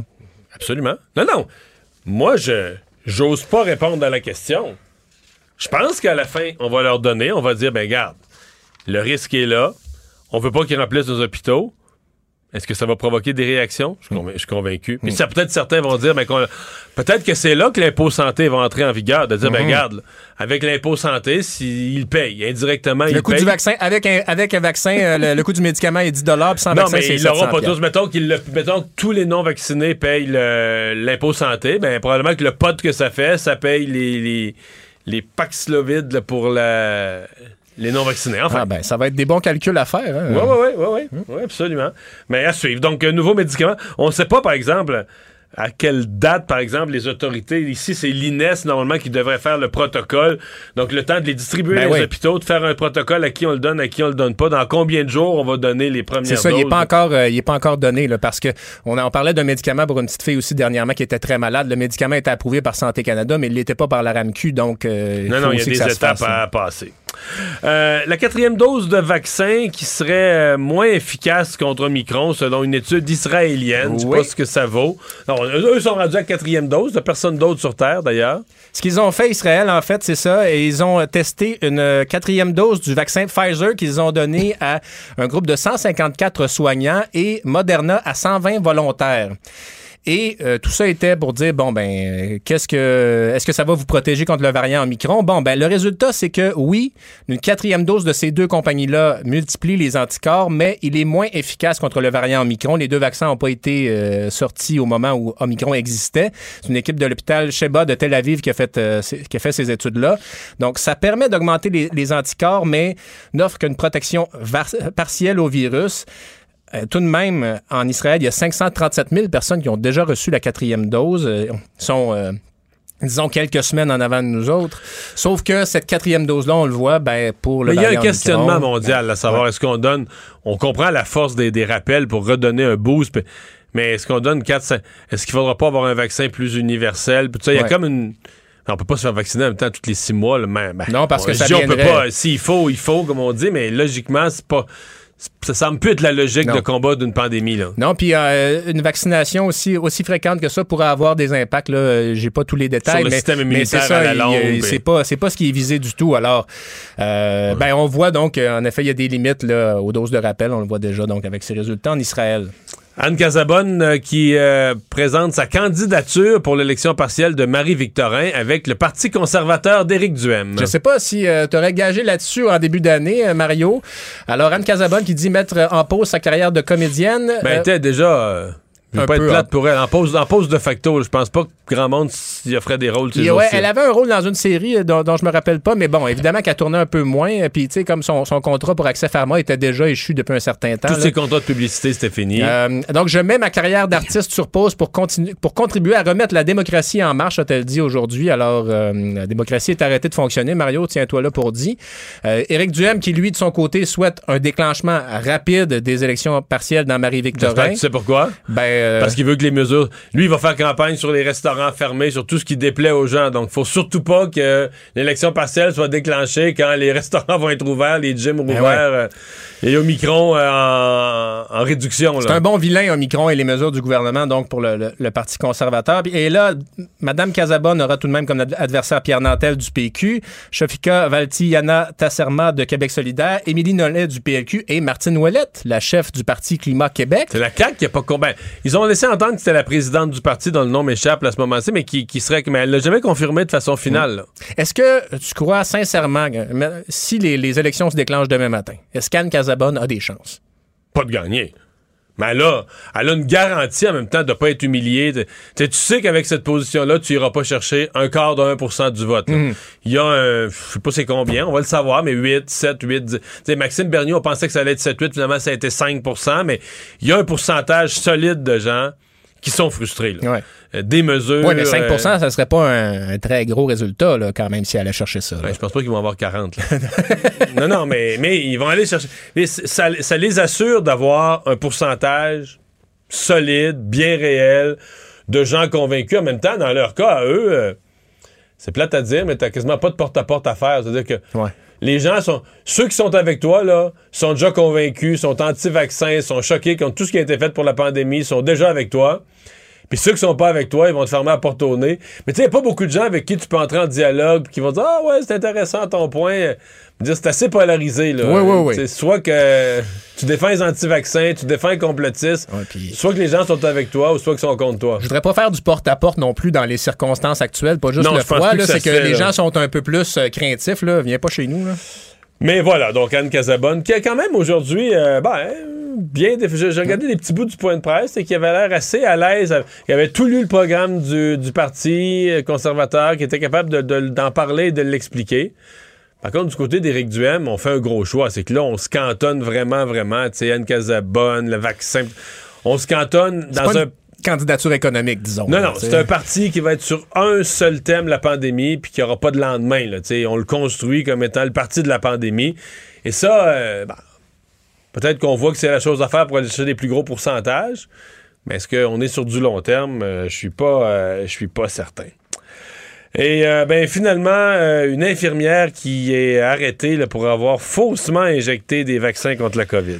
Ça se passe en Italie, dans la ville de Palerme, Mario. C'est une infirmière de 58 ans. Elle a été arrêtée. C'était un stratagème pour que des, euh, des patients puissent obtenir un passeport vaccinal euh, falsifié. Donc, elle prenait la dose et au moment de l'injecter au patient, eh bien, elle l'envoyait dans un mouchoir juste à côté. Elle a elle-même été faussement vaccinée de cette manière-là. Il y a plusieurs clients aussi. Et donc, elle a été, elle a été tout simplement arrêtée, accusée de contrefaçon et de détournement, parce que là, d'un côté, il y a pas juste euh, ces spots de l'eau, là. Elle gaspillait Elle des gaspillait un vaccins. vaccin, d'un puis coup. elle, elle crée un faux certificat. Alors, euh, ben là, voilà, elle est arrêtée et elle va évidemment avoir quelques problèmes. Merci, Carl. À plus tard.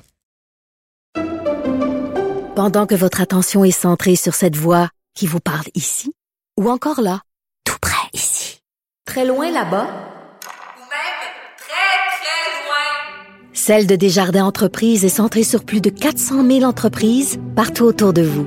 Depuis plus de 120 ans, nos équipes dédiées accompagnent les entrepreneurs d'ici à chaque étape pour qu'ils puissent rester centrés sur ce qui compte, la croissance de leur entreprise.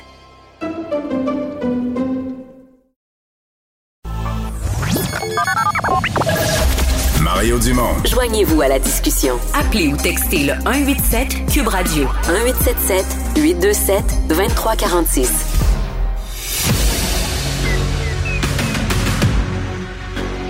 Emmanuel Latraverse, J'ai pas de problème philosophique avec ça. Mario Dumont. Est-ce que je peux me permettre une autre réflexion? La rencontre. Ça passe comme une lettre à la poste. Il se retrouve à enfoncer des portes ouvertes. Là. La rencontre Latraverse Dumont. Emmanuel, bonjour. Alors, le Paxlovid, euh, ben, commençons par le commencement. Approbation, ça a été un peu long, mais approbation finalement par Santé Canada.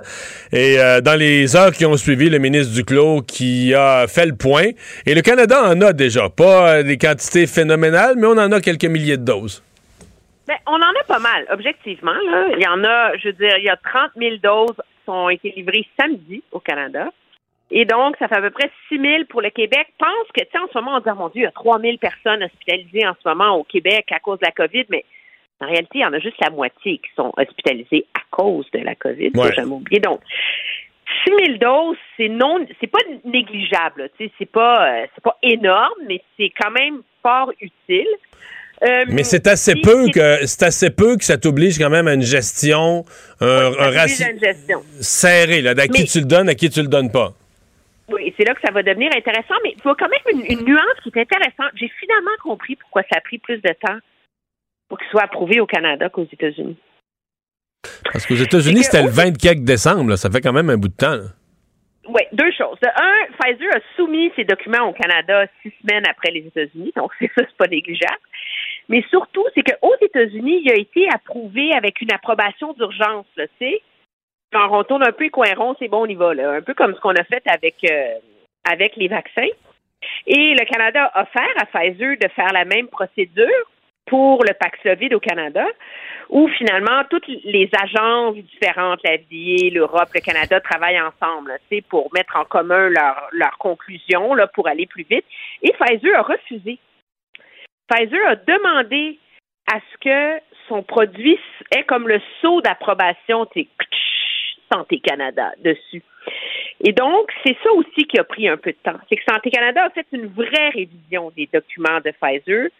Donc, il n'est pas homologué, genre d'urgence, panique, pandémie. Là. Il est vraiment reconnu. Homologué, comme un point. médicament Homologué, point court. Alors, OK. ça, ça explique un peu la différence. L'envers de ça, c'est que le Canada s'est fait livrer ses doses assez rapidement, alors que pense qu'en Grande-Bretagne, il est approuvé. Mais il n'y en a pas. pas une dose encore. Je Alors, comprends, je comprends. Même aux États-Unis, ils ont de la misère. euh, ils en ont pas autant qu'ils en voudraient, là. Il est rationné. Object- le, le Canada, donc, en a 30 000 en ce moment, va en recevoir 120 000 en février et mars, qui devrait être assez pour répondre à la demande. Parce que le Paxlovid, le Paxlovid, c'est pas du Tylenol, tu sais. Tu donnes pas ça à tout le monde, là, parce qu'il interagit avec tellement de médicaments. Ça, moi, je te demande-moi pas les nuances, et tout à l'heure, la docteure, euh, la docteure Cécile Tremblay me disait qu'il interagit aussi avec des produits naturels. Donc, euh, lorsqu'on le donne à quelqu'un, il faut vraiment faire une, euh, une révision complète de ce que la personne prend.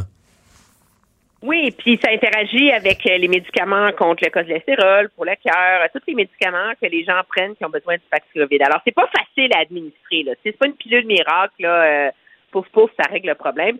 Mais le gros débat, Ben c'est oui. que comme il n'y en a quand même pas des millions de doses, là encore, il faut le donner donc là où il est le plus utile. Où est-ce qu'il est le plus utile? Les personnes les plus vulnérables et les plus susceptibles d'être hospitalisées. 60 ans et plus, comorbidité et Non vacciné. personnes non vaccinées. Ah oui.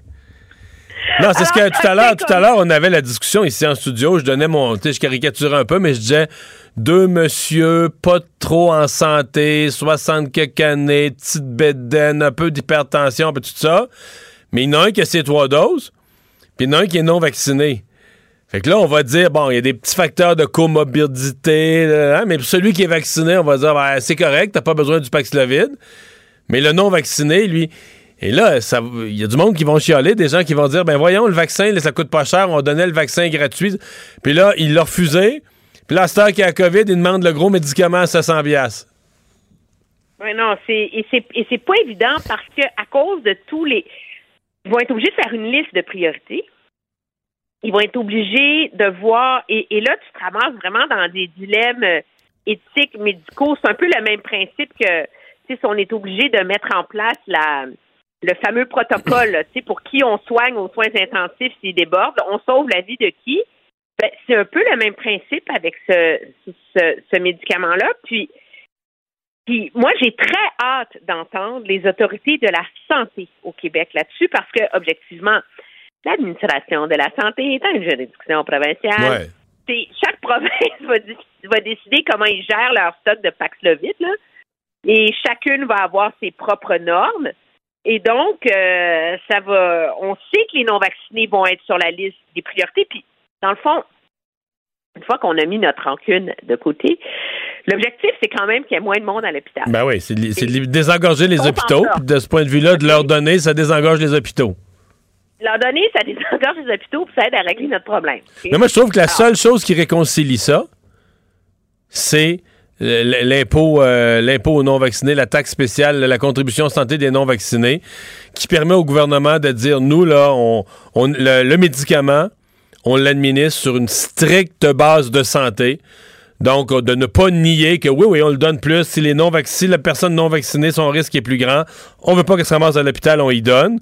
Mais comme ils mettent plus d'argent dans le pot, ben c'est le genre de choses qu'on paye avec ça. Tu sais, ça, ça donne au gouvernement une réponse. Ah ben là, là tu m'interpelles. Mais tu sais quoi, la- l'affaire aussi, c'est qu'au Québec, il y a une assurance médicaments qu'il n'y a pas dans les autres provinces. C'est vrai. Donc, est-ce qu'il va être distribué gratuitement ou pas? Ouais, c'est une bonne question parce que si c'est l'assurance médicaments, c'est pas gratuit. Il faut que tu payes ta, faut que tu payes ta co-assurance, tu payes un- une partie du montant. là.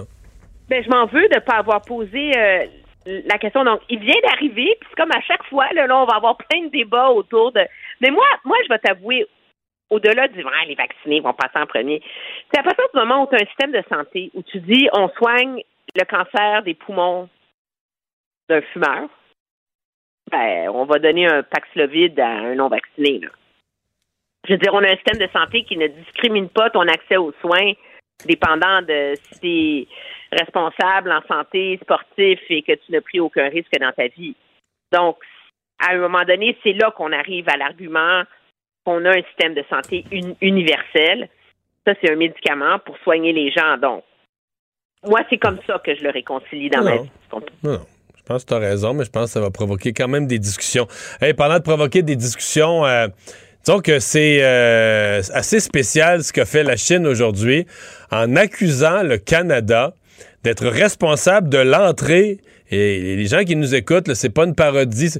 La Chine accuse vraiment le Canada d'être responsable de l'entrée d'Omicron en Chine, parce qu'ils disent qu'Omicron en Chine n'est pas entré par les voyageurs, n'est pas entré par des citoyens chinois qui étaient allés euh, en Afrique ou autre. Il est entré par le courrier en provenance du Canada. Oui, parce que toutes les études sur la survie du virus sur les surfaces démontrent que finalement, c'est pas vraiment un facteur. OK, donc faut arrêter là, de mettre du purel sur les, les trucs, euh, nos paniers à l'épicerie. Surtout après les 3-4 jours, parce qu'un colis en Chine, il se rend pas en 5 minutes, là. Non, un colis en Chine qui passe par les États-Unis, Hong Kong avant de se rendre à Pékin. Qui prend quatre jours à se rendre, qui est dans un sac en train de se frotter contre plein d'autres enveloppes, tu sais. Ça, c'est- quand même, ça nuit à la survie du virus, ça, qui est quand même tout petit. Mais non, non, non, c'est euh, la possibilité que la personne ait été infectée par le virus via le courrier ne peut être exclue. Ça, c'est la ligne officielle, mais en même temps, on dit qu'on a tout vérifié. Écoute, c'est quand même beautiful, hein? C'est l'exception, là. C'est comme, c'est plus petit que passer le- un fil dans le chat d'une aiguille, là. Donc, le colis, il est parti du Canada. Il a traversé la planète. Il s'est rendu en Chine. Et là, on a fait 22 échantillons sur le paquet. Il n'y a pas juste une place qui a survécu le virus à 12 places sur le paquet.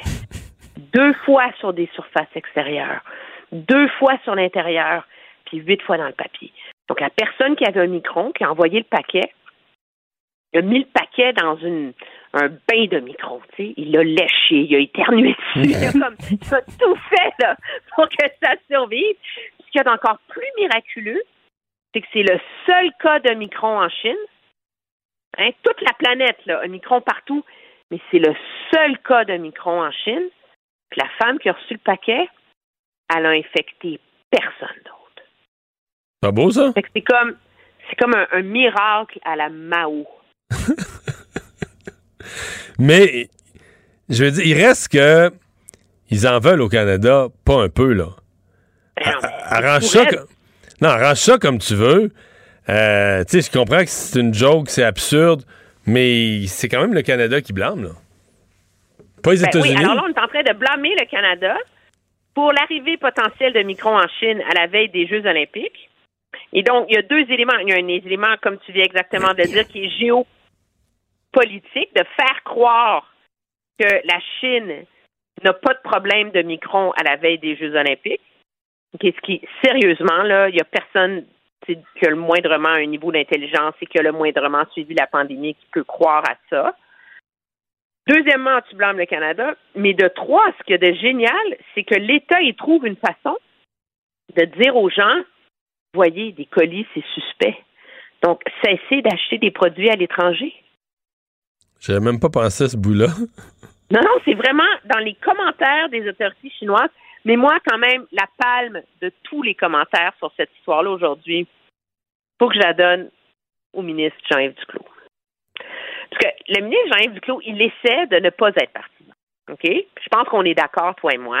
Puis il fait vraiment preuve de, de rigueur dans son rôle de ministre de la Santé. Déjà, c'est compliqué. Il veut pas se mettre les pieds dans les plats. Il veut garder ça comme crédible. sais. Et donc, il s'est fait demander la question sur qu'est-ce qu'il en pense. Et il a dit, je le cite, j'ai ma propre opinion. Sourire en coin. Mais pour qu'une opinion soit utile ou crédible, il faudrait plus d'informations et nous devrions laisser les experts s'exprimer. C'est parfait. Puis, alors, il a dit, regardez, là, moi, je suis ministre de la Santé. Il faut déjà que je gère, là, le Paxlovid, les non-vaccinés, les protocoles, les tests rapides, tout le reste, là. Savez-vous, là, la géopolitique, là, demandez donc à Mélanie Joly C'est parfait. Moi, j'ai trouvé ça très bien. C'est vraiment, c'est ma phrase de la journée pour responsabilité politique 101. On la retient. Hey, merci, Emmanuel. Bye bye. Au revoir. Il analyse la politique, il sépare les faits des rumeurs. Mario Dumont. Cube, Radio.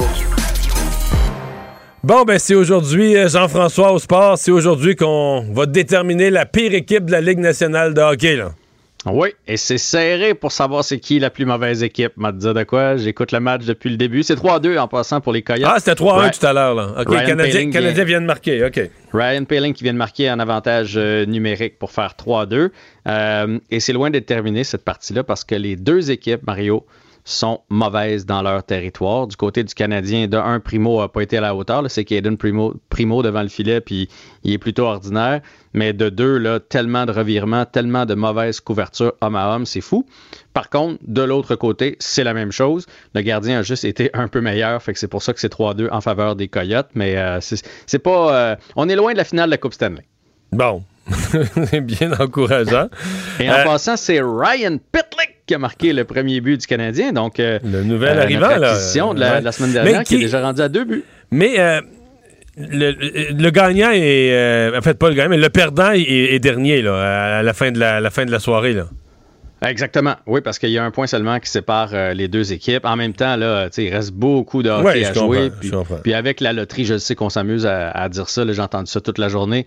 Avec la loterie, maintenant, tu peux terminer troisième, puis euh, troisième avant-dernier et repêcher euh, premier. Là, fait que ça veut pas dire nécessairement que la dernière équipe va repêcher en, en première position, mais c'est là que tu vois, quand tu regardes les Coyotes, tu fais Oh mon Dieu, ils sont mauvais. Puis le Canadien est pareil. Il y a quelque chose qui fonctionne pas, puis j'arrive pas à mettre le doigt dessus parce que les couvertures, tantôt, le troisième but, c'est un retour de lancer. OK? Primo fait l'arrêt et le retour s'en va complètement au défenseur des Coyotes à la ligne bleue. Comment ça se fait qu'il n'y a aucun joueur du Canadien qui y touche en passant? Je ne sais pas. Lui part. Mais parce que je, pense les Canadiens, quand j'étais jeune, euh, je, je, me souviens d'avoir assisté à un match, c'était une activité, une levée de fonds euh, c'était euh, du hockey pour des aveugles.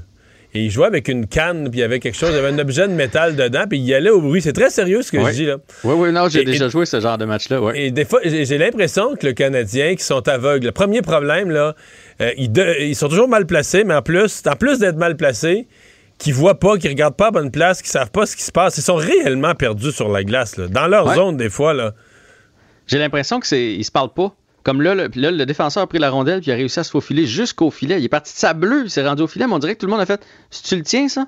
Ah, c'est le mien? Attends un peu, je vais y aller. Ah oh non, je suis en retard. Prends les dons, on va prendre l'autre. Trop tard. Il était rendu, puis. Euh, Dans le fond du but. Puis, il a marqué. Exactement. Puis, bon, c'est un lancer du revers que Primo aurait pu arrêter, là. Mais il l'a pas fait. Puis, on blâmera pas le, jeune pour ça. Mais c'est sûr que le Canadien a des problèmes devant son filet, là, avec Allen et Price blessés. Mais, mais Primo est en train de défaire sa sais, l'idée que c'était le successeur de Carey Price, il est en train de détricoter ça bien comme il faut, défaire l'idée. Puis on accepte des erreurs d'un jeune gardien. Mais en même temps, un jeune gardien, euh, tu vas faire une mauvaise sortie derrière le but, mais Price, jeune, il nous éblouissait. à un moment donné, on disait, veut, veut pas, il disait, on disait comment, comment il a vu celle-là, comment il a arrêté celle-là. Sam Primo, pas bien des soirées qu'on finit puis qu'on se dit, il est miraculeux, là.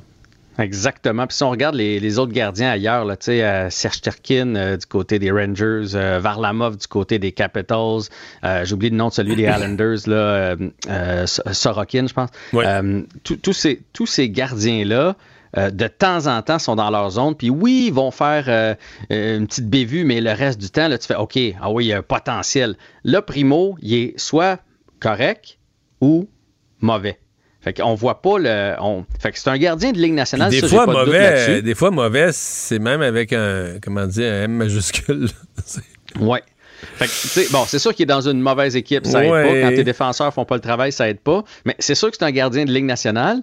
Est-ce que ce sera un grand numéro un?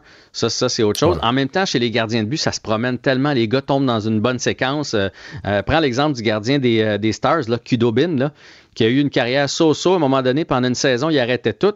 Il a amené son équipe en finale de la Coupe Stanley. Et cette année, deux ans plus tard, ils l'ont soumis au balotage parce qu'il n'arrête plus rien. Fait ça peut Tim Thomas avec les Bruins, ça a été un exemple. Ça peut se promener euh, à lac. Euh, fait avec un gardien, on ne sait jamais quand il tombe dans leur bulle. Euh, prends Charlie Lindgren qu'on avait ici, là qui était qu'on a laissé aller parce qu'il était ordinaire. Et présentement, c'est un des meilleurs gardiens de la Ligue avec les Blues de Saint-Louis. Fait qu'il faut faire attention lorsqu'on parle des, gardiens de but. La confiance Et puisqu'on parle de gardiens de but, oui! Oui, parlons de Carey Price. Euh, Carey Price, ça va pas du tout. Euh, aujourd'hui, Chantal Maccabé, pas la journaliste, mais la VP Communication, a fait son petit rapport euh, quotidien de qui qui retourne à Laval, les blessés, etc. Et elle a parlé de Carey Price. Et moi, Mario, ça m'inquiète vraiment. On l'écoute. Carey Price a vu ses médecins. Ils sont très impliqués dans son dossier. En raison de, l'arrêt des, des, activités en raison de la COVID, il doit recommencer euh, sa réadaptation euh, pour son genou. La progression est lente. On parle en ce moment pour Carey Price d'une absence indéterminée. Mais il se soulève deux questions. Est-ce qu'il va rejouer cette année? Est-ce qu'il va rejouer mhm. avec le Canadien? Euh, non, non, mais ça met le Canadien dans le chenoute aussi parce qu'il y avait de l'intérêt et pour Price et pour Allen. Mais là, si tu sais pas si Price revient, tu peux pas laisser partir Allen. Donc, ça, on tourne en rond là-dessus. Mais je comprends pas. Mario, ils ont beau avoir arrêté les pratiques moi, j'ai loué des glaces avec mon fils là, dans le temps des fêtes. Carey Price doit avoir les moyens. Toi, toi, les moyens, pas Price. Là. Price doit avoir les moyens. Tu avais le droit à deux sur une patinoire. Là. Fait que tu amènes ton, ton trainer sur une glace, puis tu peux continuer. Puis j'imagine des exercices de genoux, ça se fait sur une glace synthétique qui doit avoir chez, chez, eux, dans le garage. Ça marche plus d'explication. Non, non, il y, a quelque chose qui fonctionne pas. On est en train de nous, euh, de nous remplir, comme on dit, avec euh, le dossier Carey Price. Alors, le choix du DG des Canadiens, selon certaines sources, serait fait ou quasiment fait. Même, il y a des rumeurs que la dernière fois, il s'était fait, fait avoir. Tu sais, le nom de mhm. Bergevin avait coulé par Chicago. Mhm. Et là, il semble qu'on veut pas se faire, on veut pas que ça coule cette fois-ci, puis qu'on pourrait quoi le, le, lancer d'urgence sur la place publique? Ben, il y a une rumeur euh, sur Twitter présentement, comme quoi il va être annoncé d'ici la fin du match entre le Canadien et les Coyotes de l'Arizona parce qu'on sent qu'on est en train de perdre le contrôle. Euh, tout le monde a ses informations à gauche et à droite. Mais si c'est euh, décidé, il n'y a plus rien qui se garde confidentiel de nos jours. Les autres, ce sont. Tu sais, le candidat s'est fait dire oui, il peut le dire à sa conjointe, qu'il le dit à sa sœur. Après ça, ceux qui se sont fait dire non sont encore plus susceptibles de le dire. Ben là, comme Jonathan Bernier a sorti que Daniel Brière, c'est non. Donc, lui, probablement, s'est fait dire que ça allait pas être lui. Donc, Daniel Brière ne serait plus dans l'équation. Il reste donc Ken Hughes. Son nom est revenu. Vous vous souvenez de lui? C'est un agent de joueur pour Quartex, qui est euh, l'agence, entre autres, de Philippe Le Cavalier.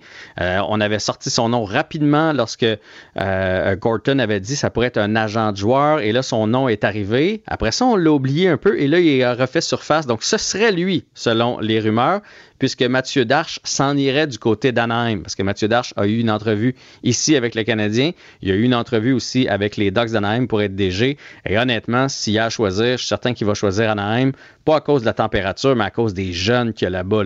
Là-bas, dans le pipeline, il y en a des jeunes, donc il va tout avoir pour avoir une bonne équipe sous la main. Alors, Kent Hughes serait euh, annoncé, on avait dit mercredi, et là, il y a une rumeur comme quoi ce serait d'ici la fin de la journée à surveiller. Et il nous reste 10 secondes pour parler du match de la NFL ce soir. Oui, les Cards contre les Rams avec mon préféré, mon préféré Kyler Murray. J'espère qu'il va être à la hauteur euh, depuis qu'il est revenu. Moi, j'ai misé sur eux, mais c'est très risqué. Hey, salut, à demain. salut, bye. Pendant que votre attention est centrée sur cette voix qui vous parle ici, ou encore là, tout près ici, très loin là-bas, Celle de Desjardins Entreprises est centrée sur plus de 400 000 entreprises partout autour de vous. Depuis plus de 120 ans, nos équipes dédiées accompagnent les entrepreneurs d'ici à chaque étape pour qu'ils puissent rester centrés sur ce qui compte, la croissance de leur entreprise. Il analyse la politique, il sépare les faits des rumeurs. Mario Dumont.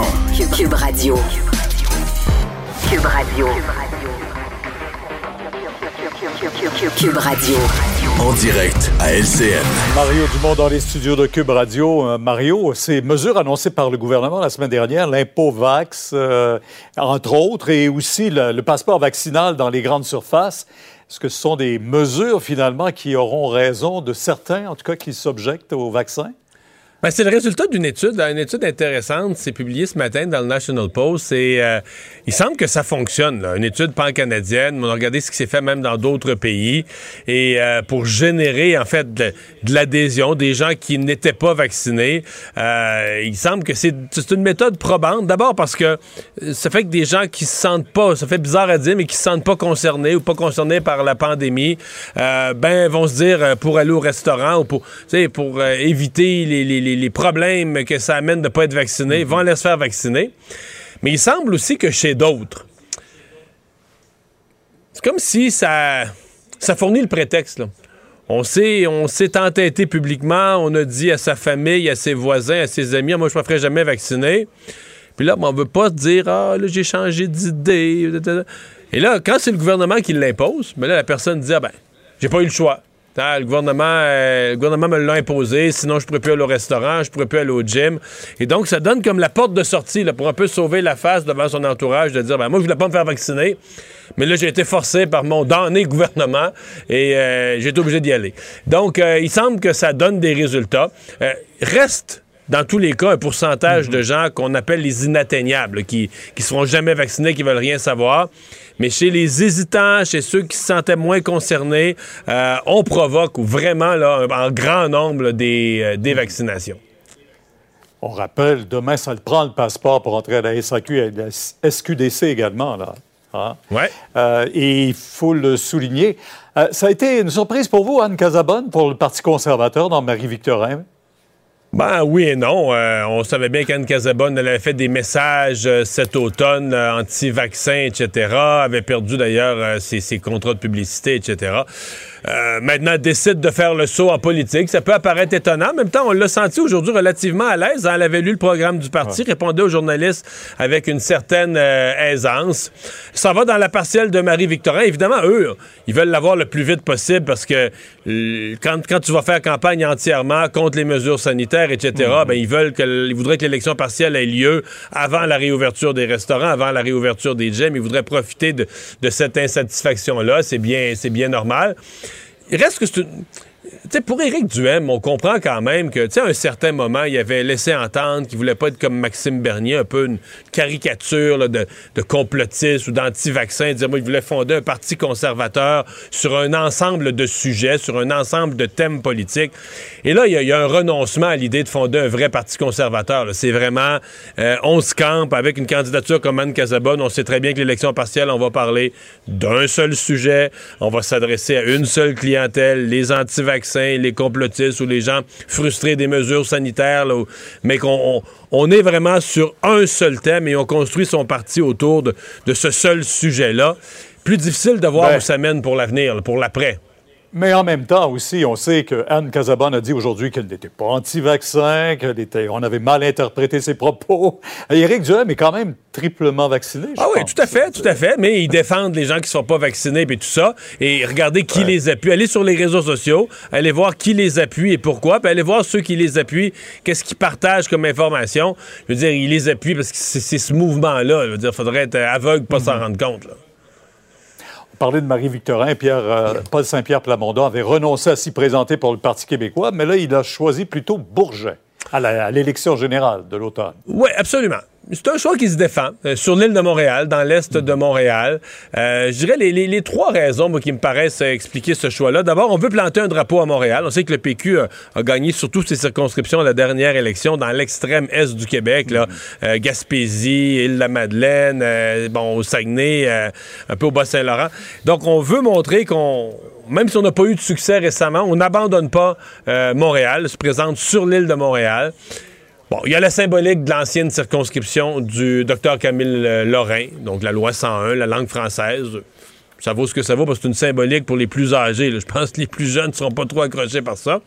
Mais finalement. Diane le, mieux, quand même. Oui, Diane le mieux s'est présentée là. Mais finalement, je pense qu'il y a aussi le fait que c'est une circonscription où le vote est très divisé. À la dernière élection, le gagnant, qui est la CAQ, a gagné avec 27% du vote. Alors, on se dit que dans une division du vote à plusieurs partis, Paul Saint-Pierre Plamondon aurait des chances de l'emporter. Donc, c'est un choix qui se, c'est un choix qui se défend et qui se tient. On verra demain le sondage. Hein. Il y a un sondage de Jean-Marc Léger demain euh, sur les intentions de vote au Québec. de voir ça. tout ça se dessine. Vraiment. Merci, Mario. Demain, 10h sur LCN.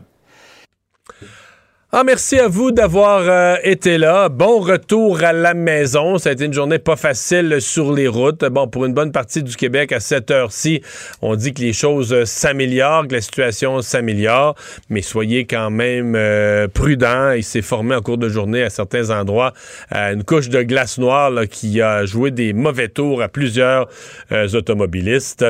Je vous rappelle qu'on va peut-être, euh, rumeur qui court, qu'on pourrait avoir d'ici, quoi, une heure, une heure et quart, d'ici la fin du match du Canadien, l'identité du futur euh, euh, directeur gérant de l'équipe. Est-ce que ce sera le cas? Est-ce que ce sera pas le cas?